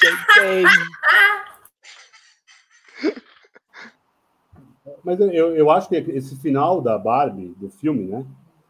Ele é, ele é menos crítico do que qualquer coisa. Eu acho que ele é, ele é conciliador, de certa forma. Eu acho isso interessante, para atingir mais gente também, de fato, sabe? Eu acho que ele consegue colocar um tom mais ameno. Ele não é um cara que vai, tipo, ah, o homem tem que morrer. Esse. A Carlinha falou, ah, é um babaca. Tal. Eu acho que o Ken tem até uma autoconsciência muito boa sobre si. O Fernando tá brincando com o boneco dele. É... Cara, tem mesmo, gente. Existe o Alan, velho. Eu achei. O personagem ficou muito parecido. Ficou igualzinho. Ficou igualzinho, igualzinho. O Sarah, né? Michael Sarah, acho. Ator. Porra, muito bom. eu, eu, eu acho que esse final ele é até conciliador. Eu acho que é, é, um, é uma conversa mesmo de tentar chegar na, na sociedade igualitária. Porque logo no começo da chegada da Barbie do Ken ao mundo real, né? A Maribu, que o Leandro falou, esse mundo real que ninguém está aqui. É, eu acho isso muito legal, porque a primeira impressão é violência. A violência contra a mulher, no caso. Né? A, a Barbie sem, se sente violentada pelo olhar. E o quem não, quem se sente desejado, ele sente, né? Ele até fala, até homens, né? Ele, ele, ele faz esse comentário. E quando chega nesse final, é isso que o Fê falou também. O quem é, é descartado, ele só é alguém para por conta da Barbie. Ele é um cara da, da praia, não, ele não é nem um salva-vidas. Ele é um cara que fica na praia. Essa é a função do, do Ken no filme. Ele não tem uma profissão, igual a Tainá falou historicamente, tem a profissão, mas no filme não, né? No filme ele é o cara da praia. É só isso. Voltei. É, ele é só o cara da praia, ele não é um cara que tem função. Ele, é, ele existe por conta dela, isso é repetido durante o filme quase todo. E acho que é legal porque ela tenta empoderar também ele, também o Ken. Na hora de reconstruir o Congresso, um cara lá fala, ah, posso ser da Suprema Corte? Não, não é para tanto, né? Vamos dar uma segurada. Mas você pode ser o assessor do assessor do assessor e quem sabe um dia, talvez, quem sabe chegar a ser a presidente. Então é, é, é muito legal de tentar ver o olhar do, desse feminismo até não xiita, é, é, da sociedade humanista mesmo. Tentar ter, ver todo mundo como alguém igual, todo mundo ter condições iguais. A Tainá falou brilhantemente sobre todo o problema do feminismo, do, feminismo branco, principalmente. É, mas eu acho que o filme, por ser universal, tentar essa conversa universal, ele faz de muito, de muito bom tom, eu acho, esse final. Ele consegue fechar de um jeito muito bom, até pensando em não ter uma continuação. Eu discordo até da Tainá. Eu acho que a ideia é não ter uma continuação. Porque se eles se casam, vai ter o filme 2 da Barbie. E eu sei que o Noah e a, e a Greta não aceitaram fazer uma continuação. Eles. A Mattel certamente tem isso é, já programado, mas eles não querem fazer mais um filme. Que eu acho excelente, porque é isso. Eu acho que dificilmente vai conseguir ter o mesmo impacto que esse primeiro teve. É, e eles não precisam de dinheiro para isso. Eles são os caras do cinema indie, eles são os caras que eles, eles são os mais improváveis para estar dirigindo esse filme. Dirigindo e roteirizando, no caso. Porque eles são os caras do cinema indie, eles são os caras que fazem cinema de guerrilha. Eles fazem um cinema na, com câmera na mão, com a câmera que eles compraram, é, de universidade. Então, eles se conheceram durante uma das filmagens. Acho que até Francis Ha mesmo. Acho que teve um, um filme antes que eles fizeram juntos. Mas Francis Ha que eles começaram a namorar. Então, eu acho que assim, eles têm, é, eles têm uma visão além. Eu não quero mais isso. Para mim, o que vão fazer com o meu legado, façam, tenham vontade. Então, eu acho até interessante na lógica de vamos fazer um ponto final para a Barbie. Eu fiz um filme da Barbie, da Barbie estereotipada, Margot Robbie, o Ryan Gosling, o Michael Cera, o, essa galera toda. Esse é meu filme, ponto final. Eu acho que cinematograficamente é muito inteligente. Muito inteligente não ter um, uma perspectiva de sequência. Porque para mim não tem. Ela vai para o mundo real e acabou a Barbie. A meu ver, pelo menos. Tá? Eu acho que tem a condição de fazer mais, eu acho que eles vão fazer mais. Acho que tem, infelizmente. Mas eu, eu, eu acho que é isso. Foi uma escolha cinematográfica, aquele final não ser romântico, eu acho também o filme não levaria para esse tom mesmo. De toda forma, eu acho que ele é um filme condescendente com tudo isso. Eu acho interessante a forma como é colocado isso. Acho inteligentíssimo não ter o relacionamento amoroso, de realmente colocar o Ken como um ser humano. Ó, você é um homem, acorda para a vida. Respeite a mulher que está aqui ao seu lado, respeite a minha opção, a minha opinião, vá viver a sua vida. Sabe, uma coisa assim, um tapa na cara, mas com carinho, com respeito. Não xiita, não querendo matar o homem. Então, eu acho isso muito inteligente como filme, como conciliador de fato, sabe? Então, quem teve uma porrada de vídeo na época, né, de homens falando que é um filme anti-homem, eu comecei aqui até o podcast brincando com isso, é, eu, eu, eu, vejo o contrário até. Eu acho que é um filme de união, de certa forma. De certa forma, é um filme para a conversa, para o diálogo. Não é um filme de massacre. É pelo menos a minha visão que eu fiquei do filme. Eu fiquei, eu fiquei até com um quentinho no coração, porque eu me vi em vários aspectos ali dos homens do Ken. Vários. É, e isso é, é, é, é, o riso incômodo. Eu ri incomodado, eu fiquei incomodado o filme todo, mas não de uma forma tipo, nossa, olha, eu faço isso, eu sei que era tudo um exagero, eu sei que era tudo uma forma muito lúdica, mas é, era incômodo, porque ele estava me criticando. Estava criticando o cara do meu lado aqui que estava odiando. Mas eu consigo me ver e rir, e entender o quanto eu preciso melhorar, ou quanto eu já melhorei, ou quanto aonde eu preciso conversar, aonde eu preciso estudar mais. Então eu acho que é um filme didático até. Ele é, ele é, é feminismo para, para iniciantes, na meu ver, sabe? Eu acho que isso é muito bom. Você coloca o debate, para começar, pelo menos. A gente está aqui e... Marcelo perguntou aqui, e a Barbie Estranha? A Barbie Estranha, ela sofre bullying o filme todo. Coitada daquela Barbie Estranha. E é maravilhoso, porque eu fiz aquilo na Barbie da minha irmã várias vezes. Deixei ela horrorosa. Deixei ela sem perna. Eu deixava ela com as pernas abertas. Eu rabiscava o olho dela. Era muito legal aqui. Mas é maravilhosa aquela Barbie. A, a personagem é muito boa também. Ela é uma, um xamã, né? Sei lá. Sem querer colocar religiosidade aqui, mas ela é um, uma, uma, pensadora. É como se fosse uma. Pensando até numa alegoria sobre contos de fada, ah, você tem que subir aquela montanha e encontrar o, o grande pensador. É um Yoda, digamos assim. É, a, a Barbie Estranha é tipo um Yoda, que eu odeio Star Wars, fica registrado aqui mais uma vez, já tivemos um episódio inteiro falando mal, mas é, ela é tipo Yoda, ela é essa mente brilhante, essa mulher que pensa além, que já sofreu tudo que uma boneca podia sofrer, que uma mulher sofre, dentre muitas aspas. Então, eu acho. Tem muito personagem muito bom, o filme é muito bom em quase tudo. É, eu acho que em tudo, né? eu, eu acho maravilhoso. E acho que tem tudo isso. É um filme que dá muito pano para manga. Estamos aqui uma hora e meia já falando e a gente não vai parar de falar. A gente vai falar por quatro horas.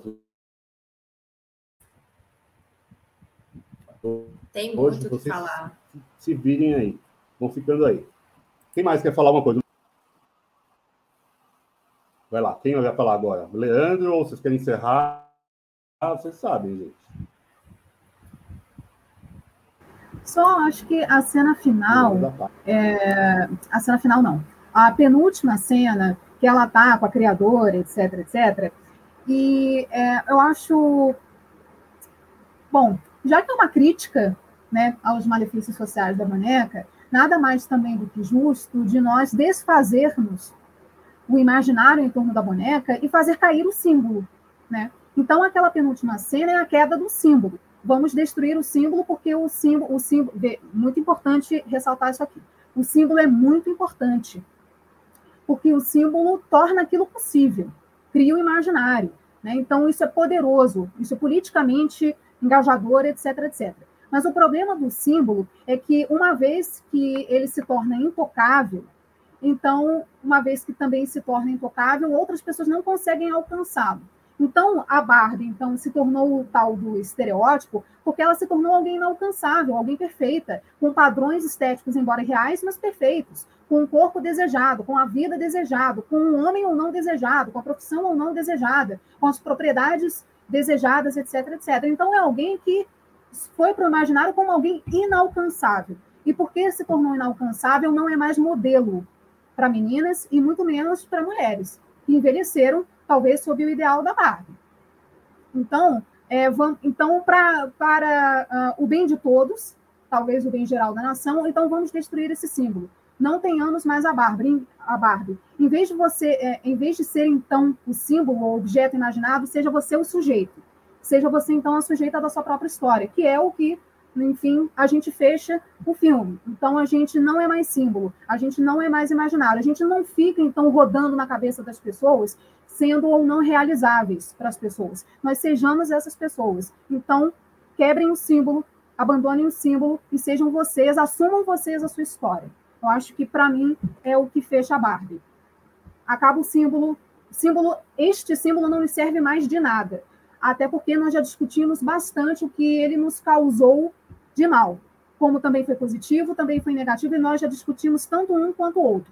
Então, para encerrar a questão, destruamos a boneca e sejamos nós as mulheres que talvez a Barbie jamais será, e talvez até sejamos melhores do que a Barbie se propôs. Acho que é isso.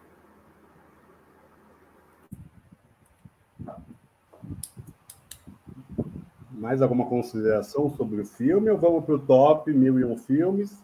Alguém quer falar mais algo? Eu só vou fazer uma consideração. vai, muda. É, Tainá fechou brilhantemente. Eu, mas eu preciso comentar na cena final, final, final, final, final. Eu, eu, eu fiquei encantada. Eu achei aquela cena brilhante. Como mulher, como profissional de saúde, como alguém que, que entende a necessidade do autocuidado. E nós, mulheres, como protagonistas, também sou pesquisadora na área, não trouxe aqui. Blá, blá, blá, ninguém quer saber que eu sou uma Barbie biomédica cientista, engenheira mecânica. Ninguém quer saber. É isso aí, Barbie multiprofissões. E, e é assim, eu, eu achei necessário, foi um final necessário. Ali diz: mulher, se cuide, se ame, entendeu? Você tem que se conhecer como mulher. Então, aquele final, o final, final, final, que eu não vou dizer o que é, quem não assistiu, assista. Quem está ouvindo aqui primeiro para poder assistir depois. Eu acho que foi necessário, assim, de, de aplaudir. Tenho vontade de levantar e bater palmas, porque é extremamente significativo, representativo para a mulher. E, é, e, faz muito sentido nesse mês que a gente está agora, né? Do, do Outubro Rosa, que Leandro trouxe muito bem. Eu não esperava aquele final. Eu não esperava. E foi um, um, um final assim. Eu não tenho nem palavras para dizer. Então, a mensagem foi muito bem passada, em segundos ali. Eu só quero deixar isso bem pontuado aqui, que eu achei necessário. Não tem outra palavra, não, necessário mesmo. A mensagem é assistam até o final. Assistam até o final. E até os créditos, viu, Fernando? Porque eu também saber mais coisas. Cara, eu fiquei quieto, mas eu não lembro muito bem dessa mensagem, dessa, desse, desse final. mas assim, ó, tá aqui, o, o bagulho tá baixado, o Vi compartilhou, tá no drive dos sessões. Eu vou baixar de novo e vou direto pro fim. Então não, não, não nos não briguemos por isso. Não, não, não, não. Vai ser. É uma. Assista. Tá. vou assistir, cara, pode crer. Deixa comigo. Se aparecesse Nicolas Cage lá no final, ele ia assistir. Ah, até o final, Carla. Até acabar, o, acabar todos os créditos, ele tava lá esperando ele voltar, assim. Cadê o Nick? Cadê o Nick? Não vem o Nick. O, o, antes de a gente entrar no top, um momento marcante do filme, depois a gente vai pro top. Acho que é legal a gente fazer. A gente faz tempo que a gente faz esse, é, esse momento marcante do filme. Um momento marcante do filme. Fernando, eu quero Fernando. O que, que você ficou marcado, meu rapaz? Tá, tá com uma camisa rosa. O que me marcou muito tá no bonito. filme foi a música Matchbox 20 com Push, cantado no violão as meninas. I wanna push you well. Esse momento ficou na minha memória, mano. Que idiota, velho. E aí, Lê? E você, Lê? Pra mim, é quando a Barbie encontra a Ruth que é uma quebra no filme bem bonita e a gente reconhece aquilo, né? Aquela aquela xícara da avó, aquele conforto que ela encontra ali, né? E, e essas mulheres que estão assim antes de 1960, né?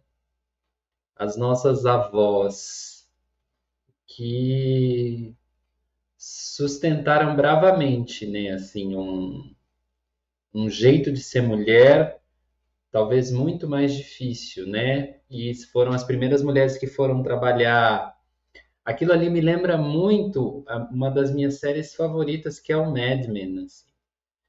E, e essa mulher que ela, ela saiu de casa para ser secretária e para ser entendida como não secretária, mas como uma, uma prostituta ou uma mulher fácil. Ela enfrentou tudo isso, né? É a geração da Ruth, né?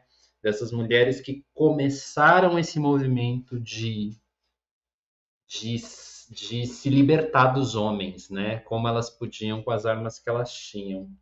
Então eu, eu gosto muito ali da, dessa menção desse, dessa coisa pré-feminista, né? Ou pré-feminista não, talvez seja melhor dizer pré-movimentos feministas que a gente mais conhece, né? É, é isso, eu gosto desse momento.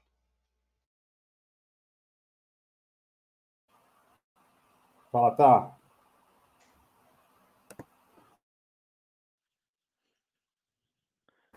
Tá ou cá? É. Tá, começa a tá, depois a K vai, porque acho que você falou antes, só que o Mark estava uhum. fechado. Eu acho eu também citaria um momento que Leandro trouxe. Agora eu não sei só se é o primeiro ou o segundo encontro, mas o, o, o segundo encontro, ainda na Barbilândia, para fazer aquela transição do encontro, enfim, para mim aquilo, óbvio, não sei, eu acho que a K vai falar exatamente do monólogo, não sei, talvez da América Ferreira, que são, é outro momento que eu destacaria, mas esse momento que eu estou citando, é, para mim, é muito é, simbólico exatamente por conta da quebra do símbolo, da quebra do imaginário em torno da boneca e que nós assumamos as nossas histórias, nós é, sejamos sujeitos e rejeitemos o símbolo. De novo, ressaltando que o símbolo é muito importante, e inclusive é por conta do símbolo que nós estamos aqui. Nós estamos aqui por conta das nossas avós. Foram elas que sobreviveram. Então, se eu estou aqui falando hoje, por conta disso é porque minha avó sobreviveu e ela alimentou minha mãe e minha mãe sobreviveu e cá estou. Então, é por conta da sobrevivência dessas mulheres que nós estamos aqui. Em respeito exatamente a essas mulheres, é que eu vou é, trazer esse momento de volta, porque é um encontro entre gerações. E, embora isso hoje talvez esteja tão demonizado, né, esse diálogo intergeracional, embora ele seja conflituoso, porque ele tem de ser mesmo, mas é algo hoje, eu sinto que é desestimulado e a gente perde muito, né, tanto de um lado quanto do outro, não trocando, né, entre lutas, entre desafios e tudo mais. Então, esse momento em que a gente encontra gerações e discute o legado e escolhe ser a própria história e ser sujeita da própria história, para mim é muito importante e também muito comovente.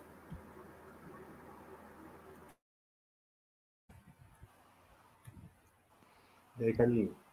É, eu, eu não escolhi o discurso, é, ele é potente, ele é, ele é completo, não é? Como Tainá trouxe, a gente não tem mais o que acrescentar, está tudo ali, todas as nossas, nossas angústias, mas tem uma cena ali, e a fala de Tainá, é, Tainá, você trouxe algo agora que que traz muito da potência do que é do que a cena que eu vou falar agora diz para mim, que é quando ela encontra uma senhora no banco e que ela olha para uma senhora e comenta, eu trouxe aqui no início, né?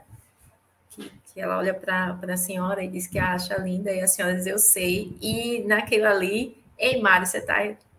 Mário está no é minha prima, ela entende isso que eu vou dizer agora a gente é uma construção do nosso passado. Isso que Tainá trouxe é muito necessário. Como mulheres, homens, indivíduos, a gente tem que olhar para a nossa história, né?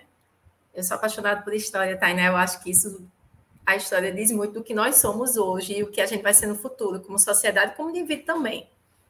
Então, eu sou, sim, com muito orgulho, fruto de mulheres fortes, do sertão.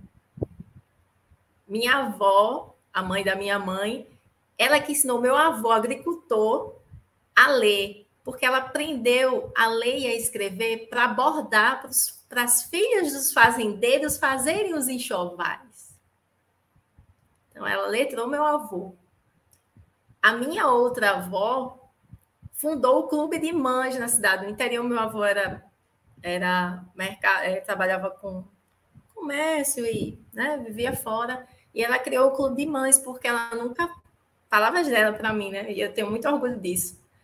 Ela não, não era satisfeita com aquela situação de ficar só em casa, então ela achava que as outras mulheres tinham que ter é, independência.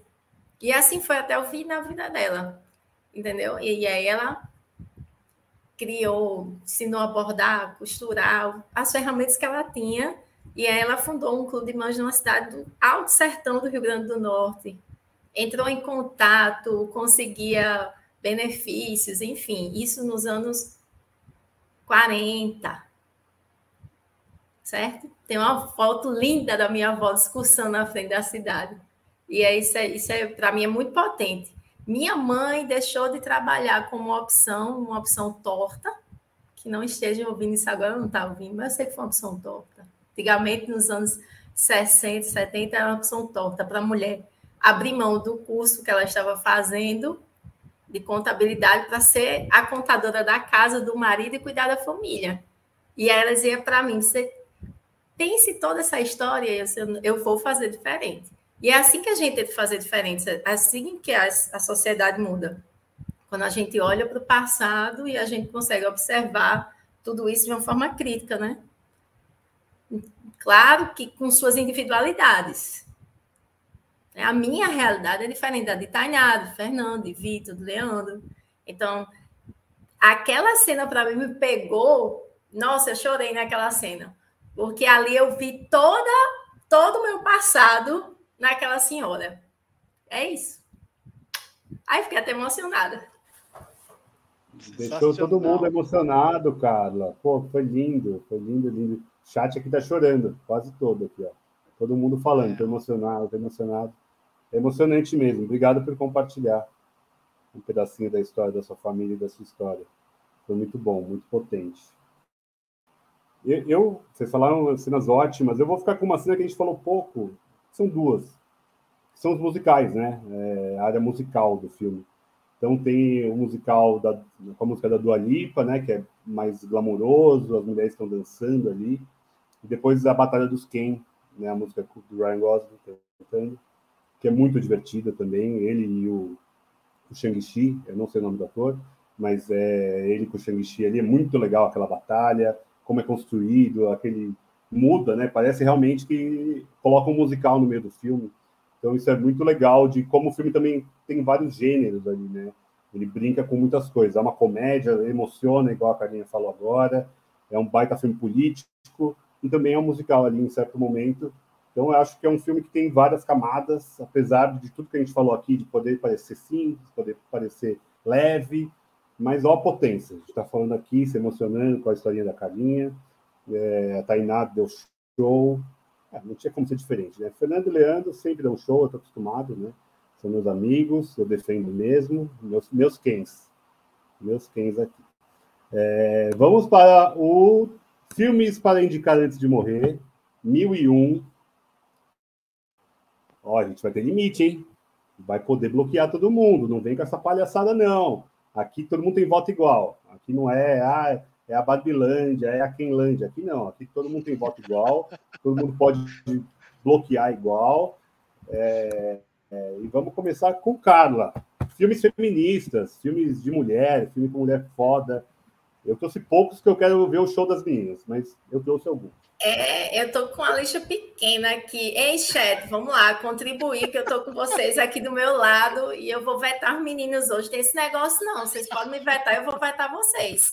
É tem que ser arretado, tem que ser arretado aqui o negócio. Essa Ei. mulher é foda. Ei, eu quero indicar um que eu não sei se está na lista, mas assim, gente, é, é, para mim, a perfeição em pessoa. Macabé, a hora da estrela. Não sei se tá. Aê, vem com nós, mano. Já vem está. Pá, já cheguei com Já tudo. está, mas excelente. Cartacho, né? Ai, não sei, não já sei. Já estava, gente. Já estava. Quem, quem colocou? Não. Quem colocou? Ei, Fernando, eu, como é que pode se estar na lista? Cara, talvez eu. Eu coloquei no Deus do Diabo. No, no episódio Deus do Diabo, eu coloquei. Porra, gente, eu vou retomar. Mas excelente, tá. excelente, excelente. Então eu vou com outro que eu sei Boa. que vai ser vetado. Mas eu vou Vetando, colocar, porque é um filme que eu já pedi para discutirem aqui: Virgens Suicidas. Caralho, Alguém que lembra filme, desse? Que filme é esse? A Carla botando pra fuder, mano. Carla, já está na nossa lista. Não, não, não, meu amigo! Quem foi que colocou essa porra? Eu teria vetado, não colocou. A Jaque colocou o filme da Sofia Coppola. Excelente. Tá Fernando, você, você disse que ia vetar agora já é tarde. Então, eu só trouxe filme que, não, que eu não assisti no episódio. Ai, vamos dar uma Deus. rodada. Deixa a Tainá indicar. Rode, um. pelo amor de Deus. Roda, baú da felicidade. Vai, Tainá. Bom, eu acho que eu vou trazer os filmes da Greta, né? Mas eu vou começar com Adoráveis Mulheres né, que é um roteiro, acho que talvez se eu pudesse eleger um roteiro, é o melhor roteiro. Entre Francis, entre Frances Ha, Lady Bird, Barbie e claro, Adoráveis Mulheres, eu ficaria com Adoráveis Mulheres porque eu adoro o trabalho que ela fez com esse romance, inclusive esse de 2019, né, esse lançamento de 2019 é a sétima adaptação do romance de mesmo nome, né? Então a gente pensa então na atualidade ou não ou que pode ser mudado ou não, de um livro de 1868. Então, eu fico com Adoráveis Mulheres. Invetável para mim, eu sigo com ele, para mim tá ótimo. Cara, eu não vou vetar porque eu não vi. É maravilhoso. Embora eu já tenha vetado filmes que eu não tenha visto aqui. Eu já achei as três versões já desse daí. E se liga, essa mina aí é a Francis Ha. A diretora da, da, da Barbie é a Francis Ha. É. Isso. Porra, mano, eu gostava dessa mina aí, porque quando eu assisti Francis A, eu falei, pô, essa mina deve ser massa, pá, tal. E ela fez uns filmes massa, então, né? Ela é boa, ela é boa. Mano, tem que ver, vou, vou chamar ela no Insta aqui pra participar de um papo com a gente, mano. Semana que vem. Chama, semana chama, que chama. vem. Chama sim. Greta, né? Greta Chama- Van Fleet, não dela. Greta Thunberg. É, Leandro. Ti- Ó, eu não fui muito pela linha feminista na minha lista aqui, né? Boa, Lê, vamos, rompendo as limitações da razão humana. Vai, é de... Aí eu, eu trouxe filmes que eu acho que me trazem um imaginário Barbie e também um imaginário feminino. Eita. É, o primeiro que eu queria citar é Deus Criou a Mulher, com a Brigitte Bardot. Porque eu acho que numa lista não podia faltar a Brigitte Bardot. É, E Brigitte. a, e a Carla falando, né? Tem uma frase famosíssima da Brigitte Bardot que é Não mexam nas minhas rugas. É, isso vindo de um símbolo sexual, isso tem muito valor, né? O símbolo sexual dos anos 50 e 60, que foi a Brigitte Bardot. E esse filme é o filme quase que assim de. Não é um filme de estreia, mas é um filme que mostra a Brigitte Bardot para o mundo, né? Então eu, eu amo esse filme. Amo esse filme. E citaria outros da, da Brigitte Bardot, mas eu acho que por causa de Barbie, Barbie e Brigitte. Eu não, Mano, não deixa eu dar um- porque eu não vi também. É, mas é foda essa parada aí, porque olha, vou falar uma real pra você, mano. Eu desconheço a Brigitte, mano. Tá ligado? Nunca vi uma parada dela. A única referência que da Brigitte é a do, do Caetano lá, Bombas e Brigitte Bardot. Quem lê tanta notícia? Sacou? Eu sei que é limitado, mas eu não vou vetar não, porque se você tá falando, eu vou confiar. Mas olha só, Hum, é um voto de confiança, tá? Se eu assistir essa porra e essa Brigitte não for a mina, tem que ser a mina com A maiúsculo e todas as letras em maiúsculo, velho. Aí a gente vai ter uma treta, porque, tipo, você tá colocando uma parada. Você sempre fala da Happy Birthday lá. Como é que é o Happy, Happy Birthday? É ótimo, né? Aquela atriz que o Leandro adora, a Happy Birthday. É, a Audrey. A bonequinha de luxo, você sabe do que eu tô falando. Eu acho que ela vai estar aqui em alguma lista sua ainda aí. sim, é um- eu, vou, eu vou adiantar. Então, se você quiser, você veta esse. Bonequinho de luxo está na minha lista. Ele tá na minha também. É Tá na da Carla também. Agora, agora você tá, você tá lidando com dois. E, e- Não dá pra vetar, Fernando. Não dá pra vetar. Não dá pra vetar mesmo? Você assistiu a porra da bonequinha de luxo? Assisti. É que eu não assisti, mano. Não assisti. eu acho, eu, é, justificando a minha lista, né? é, o filme, por exemplo, o filme da bonequinha de luxo é de 61. Uhum. né? Faz, é, é é- faz muito sentido esse tipo de, de referência feminina com a época, né?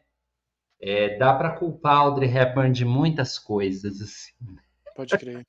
Como dá para culpar a Barbie de muitas coisas, porque talvez a Audrey Hepburn era uma pessoa que você vai falar como ela parava de pé, né?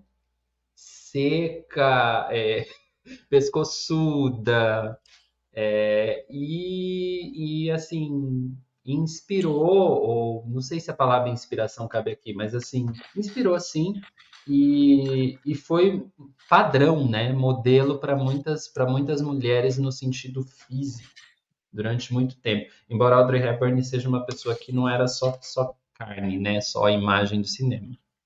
Ela, ela foi uma pessoa interessante. Então tenho dois já aqui e dois invetáveis. Próximo.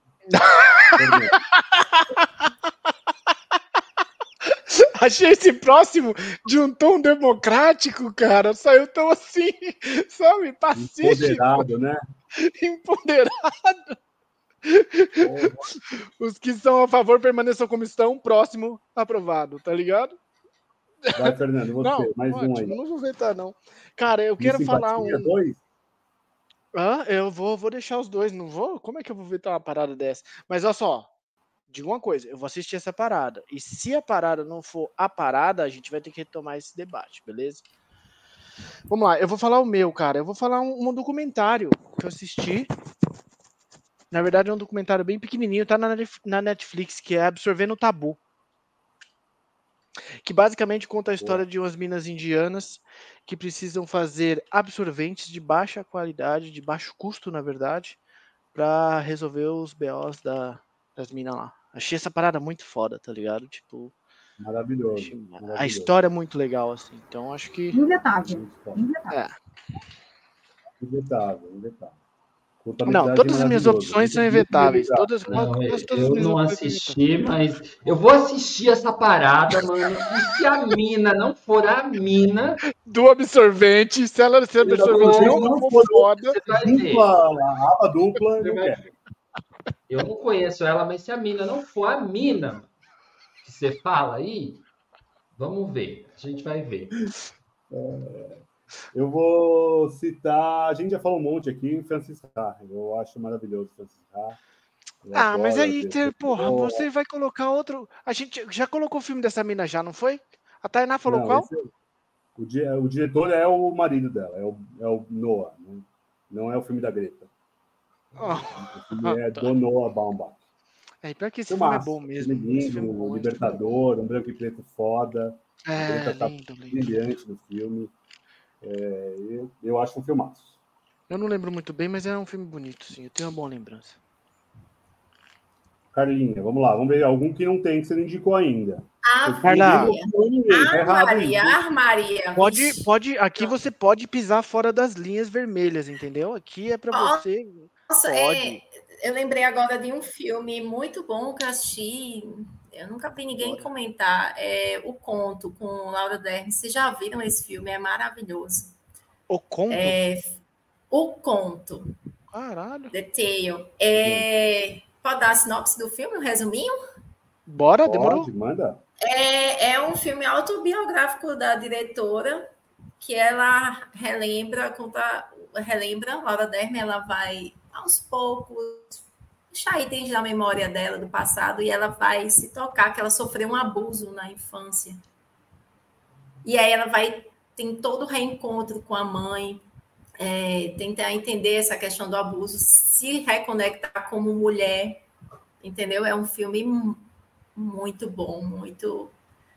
Agora é um filme pesado. Terminei o filme e eu, eu indico demais. O conto, acho que é Acho que é pré-pandemia, 2018, 2019. Muito bom. É, é 2018, tá no HBO Max, é The Tale, né? É The Tale.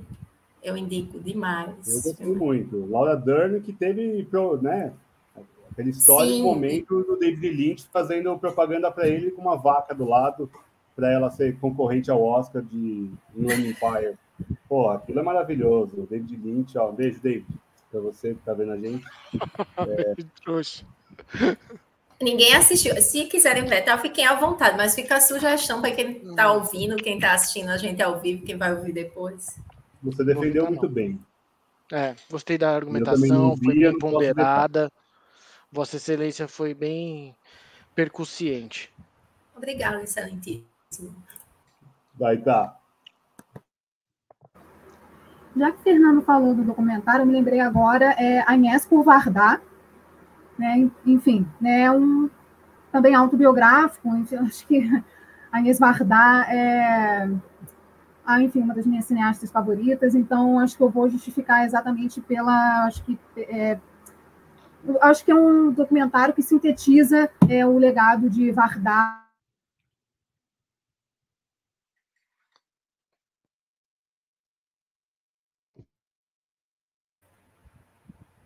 Caiu. A Inês, Qual que é o nome a do Inês. É a Inês Inês, Ah, é aquele... da a Inês. Vardar é indetável. É o Resposta das Eu não vou Mulheres. vetar, não. Impossível de vetar. Voltou, tá. É, então, é a Inês Curvardá, é esse documentário? É, se eu não estou enganado, acho que é isso. O Vardar Curanhense. Mas tem, então, outros dois, tem, está na MUBI, é, entrou recentemente na MUBI, chamado Sambizanga. É de, enfim, é o considerado o primeiro longa-metragem de uma diretora africana. E ela e esse filme é a história, na verdade, é uma adaptação de uma novela angolana, que é teve um revolucionário angolano né, que foi preso, foi preso pela polícia política portuguesa, e a companheira dele, então, inicia uma saga para, então, é, livrá-lo da prisão, e o filme se concentra nisso. Nossa, Então- meu Deus do céu. Tá, vem em mim, mano. Vem em mim, velho. Porra, até que enfim alguém nessa porra me ouviu, velho. Colocou a- filme africano aí, velho. Tá vendo como é possível? Tá vendo como é possível? Quero ver alguém inventar essa porra aí. É, é disso que eu tô falando, que aqui nesse podcast a gente indica filmes que não estão aí em qualquer Instagram, não, minha gente. Exatamente. Tá onde esse filme aí, tá? Que você falou? Tá na MUBI. Porra, mano, é foda, mano. Repete o nome, tá? Sambizanda, é isso? Sambizanga, é. E o segundo, Nossa, muito louco o nome, né? Manda bala, manda bala. E um segundo ficou para um terceiro, talvez. Então, então vou eu, vou eu. Olha, para seguir. É, eu queria recomendar Little Miss Sunshine. Eu acho que precisa para esse, para esse filme, para esse episódio. Vetem se vocês quiserem. Fernando já fez uma Jamais. cara. invetável. Não, é não, invetável. Fernando não vai vetar, não. Parece Nicolas Cage em momento. cara tem o dom da. Tem da tudo- tudo a ver argumentação. Com, com o filme que a gente discutiu hoje, acho. Tem. Não veto, não. É maravilhoso. Ótimo, ótima lembrança, Lê. Não está na lista ainda. Acho que ninguém vetou, beleza, segue a vida.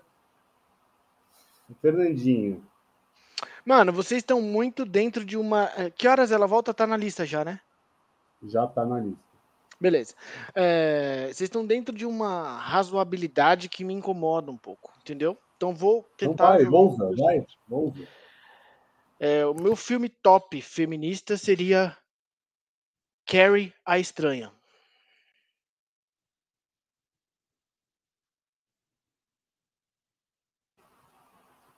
Não está Eu na vou- lista, não? A gente não comentou Não tá na filme, né? Não vou tá na justi- lista, não. Não. Eu vou olhar aqui.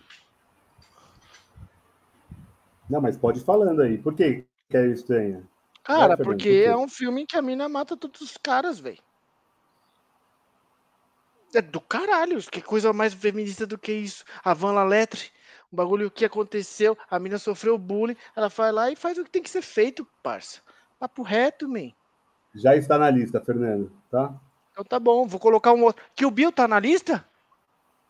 Não está na lista. A gente já vetou Kill Bill, 42 Um e vezes. dois. Um, Kill Ah, Bill nem 1 e vem. 2. Top filmes Nem feministas. Olha lá. Nem vem. Hoje, 20 anos de lançamento de Kill Bill, hoje, inclusive. Hoje. Cara, não entendi Nem vem. nada, mano. Hoje, 20 anos Hoje. já. 20 anos de Kill Bill foi lançado. 20 Eu sempre quis anos. aquele macacão amarelo, acho foda. Mas eu acho que Leandro vai vetar. Não, na época eu Uhum. comprei o tênis, eu tinha, eu, eu tinha um Mizuno amarelo, e, mas eu veto. Não, veto. Que viu, veto. Eu não tenho mais opção, vou procurar outra aqui depois pra voltar e falar. Tá bom. Então eu vou. Ah, Tainá, quer falar o segundo que você ia falar? Você foi bloqueada pela Matel. É, complementa a sua indicação, por favor. A quem interessa silenciar. É, O segundo é um filme iraniano de um diretor chamado Holy Spider. Ele é um filme, uma história real, é, de uma jornalista iraniana que ela inicia a investigação é, de uma série de assassinatos em série de prostitutas numa cidade sagrada iraniana. E aí, esse assassino é conhecido como é, o assassino de aranhas, né? Enfim. É, e o nome né, da aranha sagrada, porque tem uma vinculação religiosa, e aí, em vez de a cidade acolher a investigação dessa jornalista, ao contrário, ela vai proteger o cara. Então, o filme se inicia entre, aliás, fica entre esse conflito entre continuar investigando e fazer justiça, e, obviamente, denunciar a misoginia política, né? E, enfim. Uma defesa dessa, eu vou falar o quê? Deixa Não, é um filmaço. É um, é um filmaço. filmaço. E tem na MUBI. E... Ela travou, mas eu vou complementar. É um filmaço, tem na MUBI. É um filme que também tá todo, todo mundo aí da, da, do MUBI é, meio que falando, né? Um filme uhum. super bem, bem cotado, assim. E o filme levou Lembrado. a Palma de Ouro de Melhor Atriz de Cannes em 2022. Nossa. Importante lembrar. Muito bom. Olha, o pessoal tá hoje, só o Fernando vetado, hein? Acho que é minha vez agora. Vamos lá. É...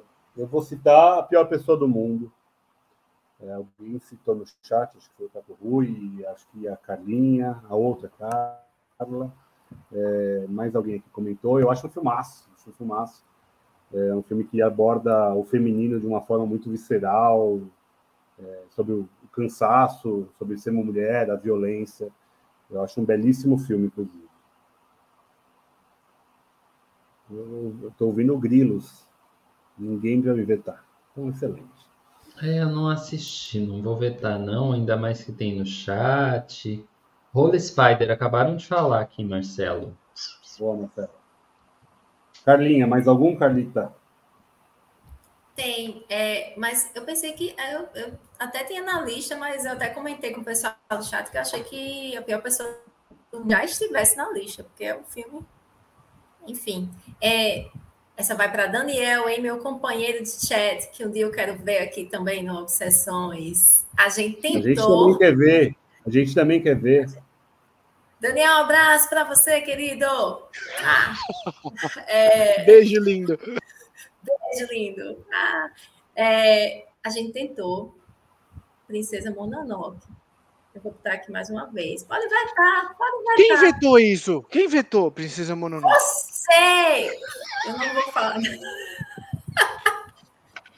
Sério que eu trago a Princesa Mononoke aqui de novo. Eu tenho certeza que dessa vez ele Nossa, fica. Não, Leandro tá se contorcendo por mim fica, mano, sem dúvida. Ei. Tá, na minha Daniel falou, Daniel falou, não pode vetar, senão vai dormir no, no, no sofá hoje, Leandro. Não, eu não, eu não veto. Eu não quero falar nada, mas Pronto. Tem, tem motivos. Princesa Mononoke já está na lista, já está na lista. Não. Achei, já está na lista. Eu, eu lembrava que, que algo, algo por aí, né? Mas tudo bem. Já está na lista. Já, Já está tá na, lista. lista. Como é que está na lista e o negócio foi vetado depois? Alguém explica isso aí, produção. É o Vitor, essas listas do Vitor, cara. Nossa. Ele me vetou com vidas ao vento. O Daniel apareceu só para me vetar na semana passada. Ah, é verdade, é verdade. Teve isso mesmo. Não foi precisa monólogo, já está. Agora eu vou pegar. Foi no episódio da Branca de Neve que ele foi indicado.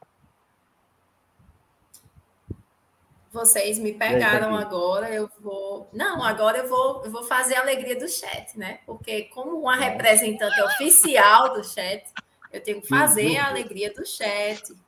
Vamos lá. Vamos ver o chat hoje, então.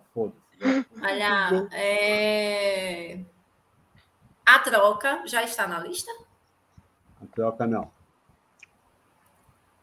Do Clint? Eita, vai ser vetado. Vai.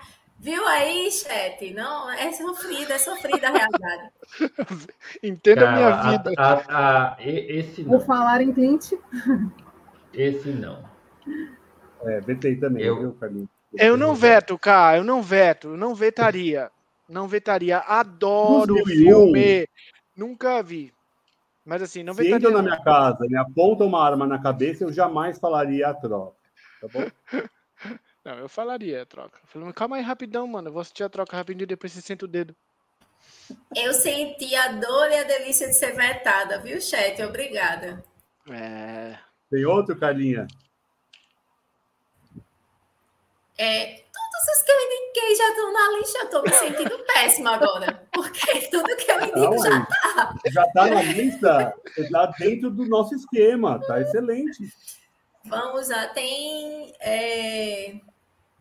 Rapaz, o pior é que eu procurei. Agora eu vou, eu vou, eu não vou indicar, não. Agora é um momento assim que eu preciso de ajuda da produção. Todo mundo que ouviu aqui, comente. Tem um curta nacional, eu já achei duas vezes no Canal Brasil, melhor canal né, de divulgação do cinema nacional. Exatamente. Que é a inversão, a inversão do papel do homem à mulher. O cara chega, vou ter que fazer um mini resumo, né? O cara chega super alcoolizado em casa, tenta entrar em casa, a mulher não abre a porta, ele tem um coma alcoólico e lê e, e, ele sonha como se os papéis tivessem sido invertidos. Dos anos 70, curta nacional. Cara, eu rodei atrás desse curta, eu não achei. Então, assim. E como eu... é o nome do bagulho? Então é isso que eu queria, porque caberia aqui nessa lista. Mas eu não tenho mais sugestões agora, no momento, não. Vou ter Nossa. que recorrer aos universidades. Então fica, eu estou dizendo isso porque eu queria ver se alguém aparecia com o nome aí. Foi. Sensacional. Roda. Eu gostei dessa história. É, é muito legal, é muito legal. É curta, brasileiro? É curta nacional. É final, acho que é final dos anos 70, cara, é muito bom. É muito bom. Bom, beleza. Se a gente achar o nome, ele entra na lista ou a gente vê. Tainá, você, mais um. Já que Ká falou sobre o cinema nacional, eu me lembrei de um dia com Jerusalém. Né? Então, é, enfim, Dona Léa Garcia, que esteja em paz, é, referência, então, é, colocar né, um, um longa do cinema nacional.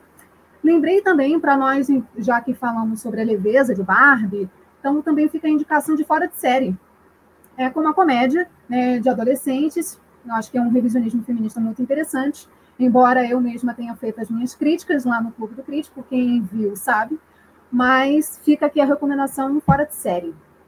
E vou fazer essa terceira, muito importante. Também é um filme chamado, também é, concorreu ao Oscar de melhor canção original, chamado Harriet, O Caminho da Liberdade, um título em português, e Harriet, que é sobre o caso da abolicionista negra Harriet Tubman, que foi responsável por cruzar é, vários escravizados e que livraram a liberdade antes mesmo de 1865 nos Estados Unidos. Cara, esse Harriet aí deve ser bem legal, hein? Vamos ver qual deles. Tem três. Fala de novo, o Harriet eu não vou. O Harriet, o Harriet eu não veto, não. Qual que é o da Jerusa, Jerusa, Jerusalém? Jerusa... Um dia com Jerusalém. É, Caraca, o nome é bom, né, cara? Um dia com Jerusa, uhum. é bom o nome, mano. Da Viviane Outra Ferreira. Fora de série, fora de série que eu vou vetar. Eu tenho é, fora, fora de série eu não gostei do nome. o nome, se tivesse Desculpa, um nome Tainá, melhor com, com todo carinho e amor. Sim. Ainda mais que o filme de hoje é Barbie, né? Tem, tem série. É feita em série. Leandro, então, você, Leandro. Não condiz. Gente, hoje eu acho que foi o dia que eu mais anotei filmes. Mas. Tá acabando já o limite, Leandro. Senão eu fico fazendo post que nem uma idiota. Tem que escolher bem aqui. Eu queria fazer uma menção ao Dó. Eu queria fazer uma menção ao DOS, que já está na lista. Mas de novo, DOS. Acho... Ah. Já tá. Já está. Ia fazer uma Porra, menção. Todo episódio o cara fala do DOS, velho. Do DOS. É, eu queria citar o Mavian Rose, do Berliner. Acho que tem tudo a ver. Né, com uma questão do gênero. Lavigne Rose, é isso? Mavian Rose. A música da Piaf, Vitor. Hum, não, não, não. Oh, Veja o filme, é muito bom. É muito bom esse filme. Não conheço. E aí, Fernandito? Mais algum?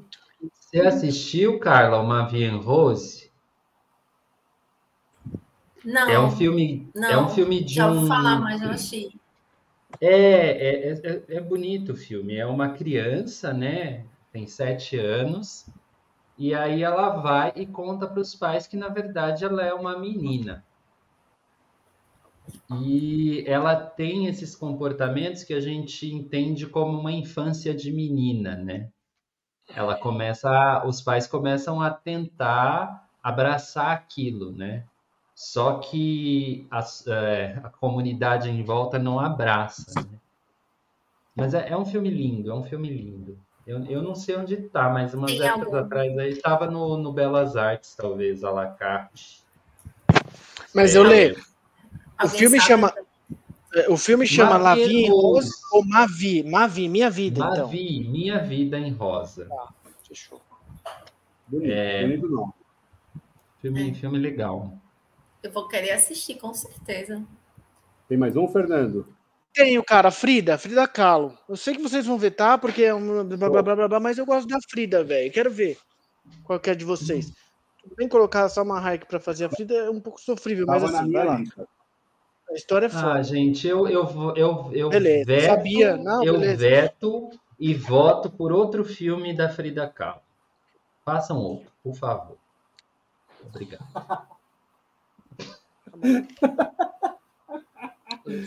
Ó, Frida, Frida tá na minha lista, Fernando. Eu não te vetei, tá bom? Só para ficar É claro. brother. Tamo junto.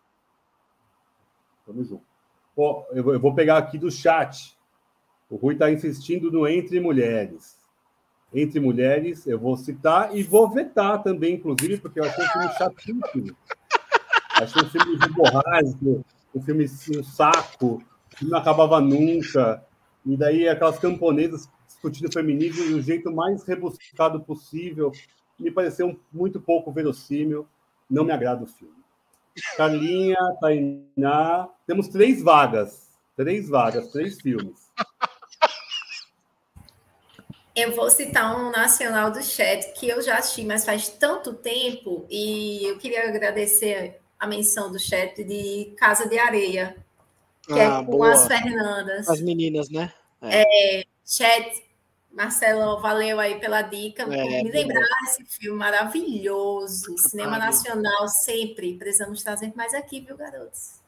Ah, Do Andrucha, E né? aí, puxa, não É. olhei ainda. É do Andrucha, Do Andrucha. filmaço. Seu Jorge tá no filme também. Tá. E aí, Tainá, temos duas vagas. Vamos lá, duas vagas. Agora te notei. Bom, talvez seja vetado, mas Maria Antonieta, né, de Sofia Coppola.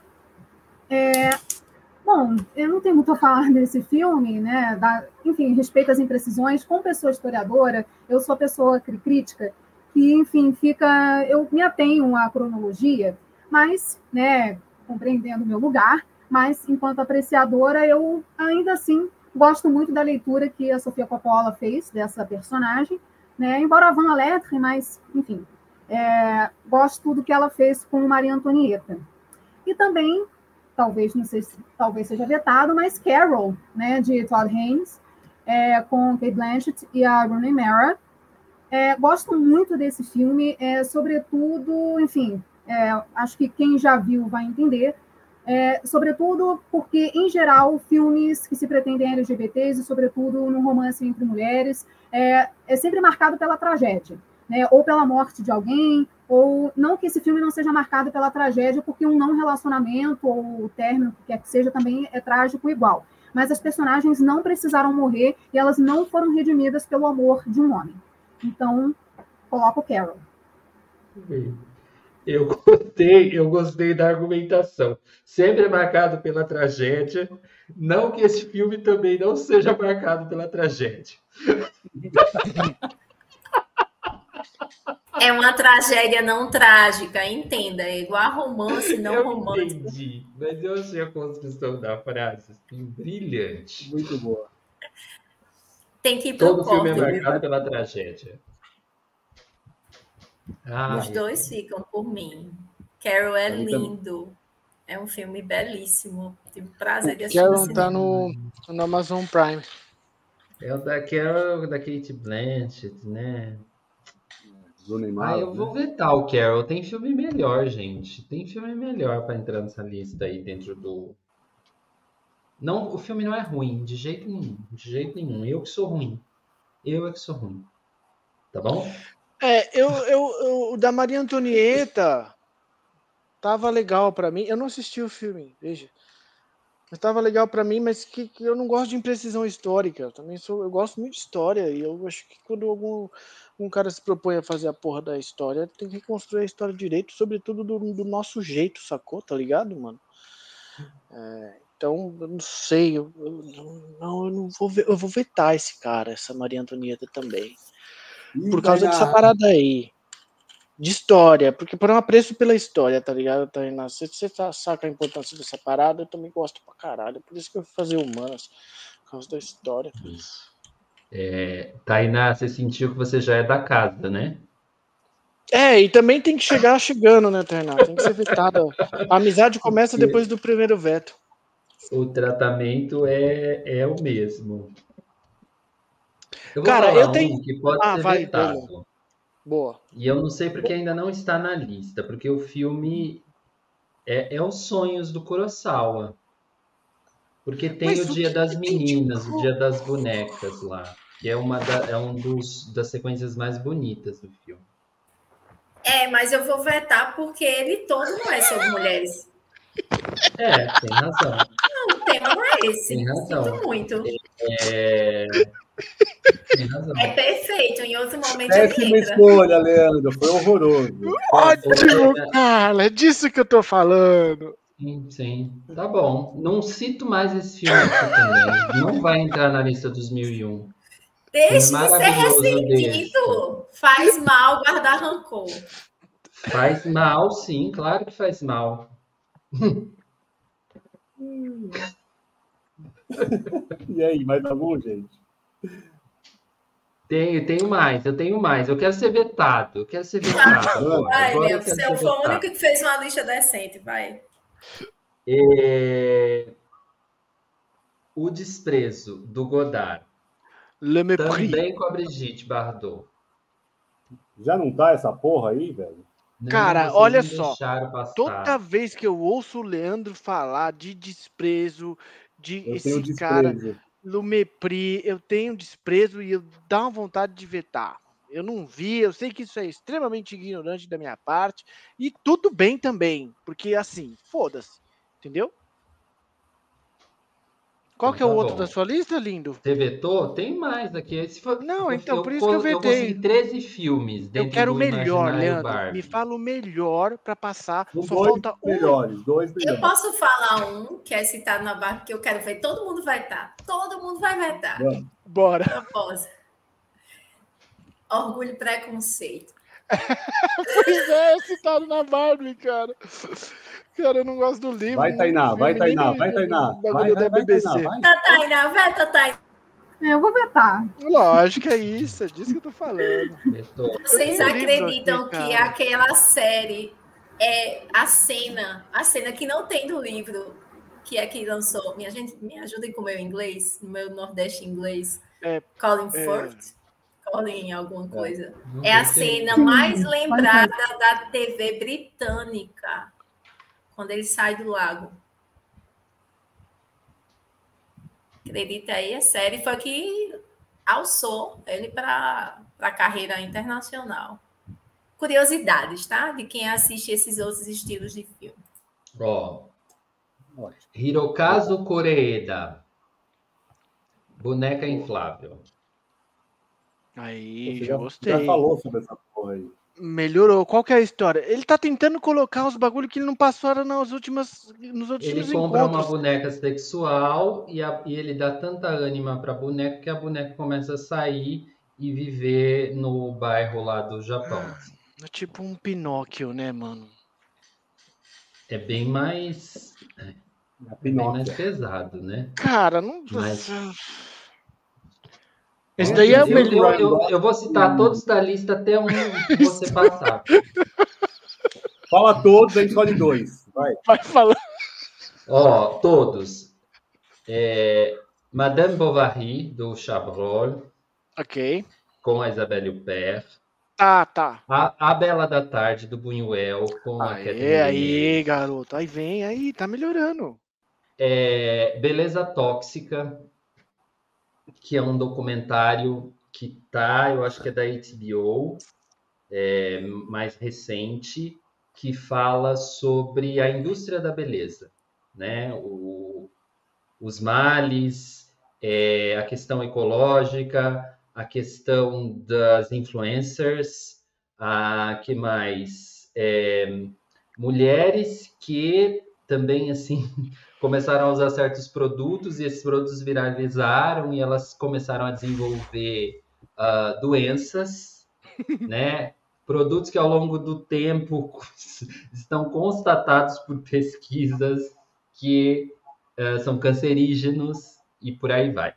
É pesadíssimo, documentário importante. O outro é Vitor Vitória, com a Julie Andrews.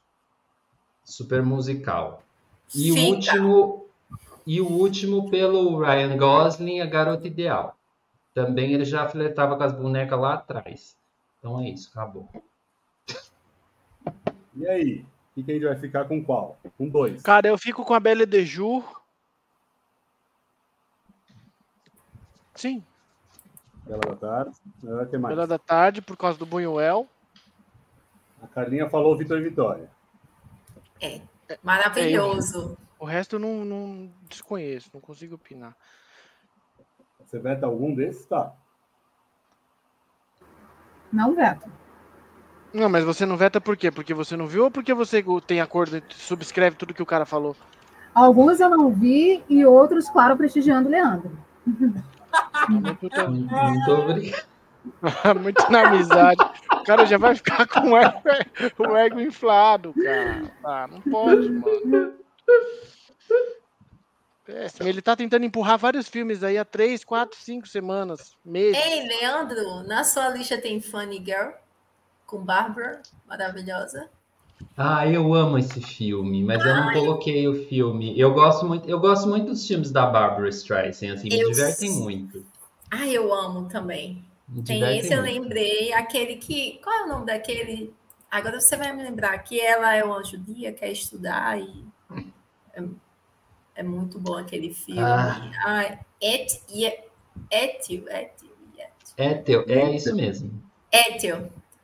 Gente, esse filme merecia muito estar na lista. Merecia muito. Como é que é que. É, tio, peraí, mas fala aí, de, soleta isso aí, cara. É, peraí, O deixa eu... no chat aqui, ó. Y-E-N-T-L. E então, acho que é isso. Maravilhoso. Eu acho, né? Marcelo, Mas quem sou eu? obrigado. Marcelo, obrigado. Olha, eu acho que desses que eu falei, se Vitor e Vitória não entrar numa lista de mil e um filmes, é para pedir assim, sei lá o quê. Já tá Cara, sabe pronto. Não, Eu mas espera pedir- aí. É porque tem muito, é muito dupla sertaneja esse nome aí, né, mano? Mas eu vou te Não, dizer é. uma coisa. Olha só, vou te dizer uma Toma. Vitor, é muito Não. dupla sertaneja, Não. viu, Vitor? Não, Vitor e Vitória é muito Aqui dupla tem sertaneja, Vitor e. Vitor e Léo. Parece é, Vitor e Léo. Sandy Júnior, essas coisas. Muito Mas eu vou melhor dizer que uma Vitor e coisa. Léo, hein? Não Claro. tem aqui na, na- Eu tô, tô surpreso, porque não tem aqui, né? Então eu acho que pra mim passa. No, no- nos meus- Tá bem fora ali. Parabéns. Eu fico muito feliz de que você esteja colocando realmente filmes que estão fora do catálogo convencionalíssimos, que é velho, desimportante, entendeu? A gente vai fazer o nosso livro, é isso que importa. Exato. Eu quero Encerramos. Não, tá Encerramos, bom. porque já não cabe mais no post. E daí eu que me ferro para fazendo essa merda. É, Carlinha, muito obrigado pela sua presença, foi incrível. Você abrilhantou muito do chat para o mundo, de Natal para o mundo, da Barbilândia para o planeta. Muito obrigado pela sua presença, Carlinha, foi incrível. Suas Eu que agradeço. Eu estou super feliz de estar aqui, né, ter ascendido profissionalmente do chat para para a tela do Obsessões. Vai ficar gravado em podcast para a eternidade, gente. Um cheiro grande para todo mundo que estiver assistindo. Obrigada por me apresentarem, Tainá, maravilhosa. Tainá, foi um prazer te conhecer. Meninos, eu já conheço todos. Muito obrigada por me aceitarem aqui, por aceitarem meus pedidos de alguns filmes. E eu espero e desejo vida longa para Obsessões. Quem sabe a gente volta aqui para falar de Nicolas Cage, de Sofia Coppola. É disso que eu tô assim. falando. Cinema Aí, nacional, minha cinema gente. Nacional. Cinema nacional. Cadê a fase das chachadas aqui? Cadê a fase do cinema Boa. novo? Tá faltando. Cheiro. Valeu. Valeu, Carlinha. Foi incrível. Vamos anotar aqui as próximas indicações. Tainá, que presença. Que, que espírito, que incrível, que aula que você deu para a gente, foi incrível, muito obrigado pela presença. As duas, a casa está aberta. Quando vocês falam, ah, vamos falar de um filme aí, dá um toque, a gente marca. Se não der na semana, vai na outra, mas a gente dá um jeito e vocês têm cadeira cativa. Muito obrigado, tá? Últimas considerações, fala para a galera de seguir aí. O conteúdo da Tainá é foda. Segue os sessões, mas segue o da Tainá, que é melhor até. Eu agradeço enormemente o convite. Muito obrigada, Carla, pelo debate maravilhoso que nós tivemos. Meninos, muito obrigada. Obrigada ao pessoal do chat, a todas as interações. Eu não conferi em tempo real, mas verei cada comentário, porque eu, eu não consigo, os meus divertidamente brigam, então não consigo ler uma coisa em detrimento da outra. Mas agradeço profundamente sigam Obsessões, continuemos aqui, discutemos cinema, é, disputamos cinema nacional e, mais uma vez, muito obrigada pela oportunidade. E continuemos falando de cinema. Boa, tá incrível, foda pra caralho. Leandrinho, Fernando, vocês são maravilhosos, eu amo vocês. E a gente vai acabar cantando. O Fernando vai tocar o violão aí? Push. I wanna push you well, well, well, well, well. I'm gonna push you down. Tchau, gente. Até semana que vem. Na semana a gente vai lançar produtos. Finalmente ficaram prontos. A gente vai lançar nossos produtos numa loja em algum lugar, em algum tudo o que você quer ser com obsessões. Não é Barbie, tá bom? A gente não vai vender Barbie. Não, o marketing da Barbie é incrível. Um beijo para todo mundo e até semana que vem. Semana que vem é beijo. Blow Up. Já fica aqui indicado. Semana que vem é Blow Up do Antonioni. Beijo para todo mundo. Blow Job é agora, que acabou o horário.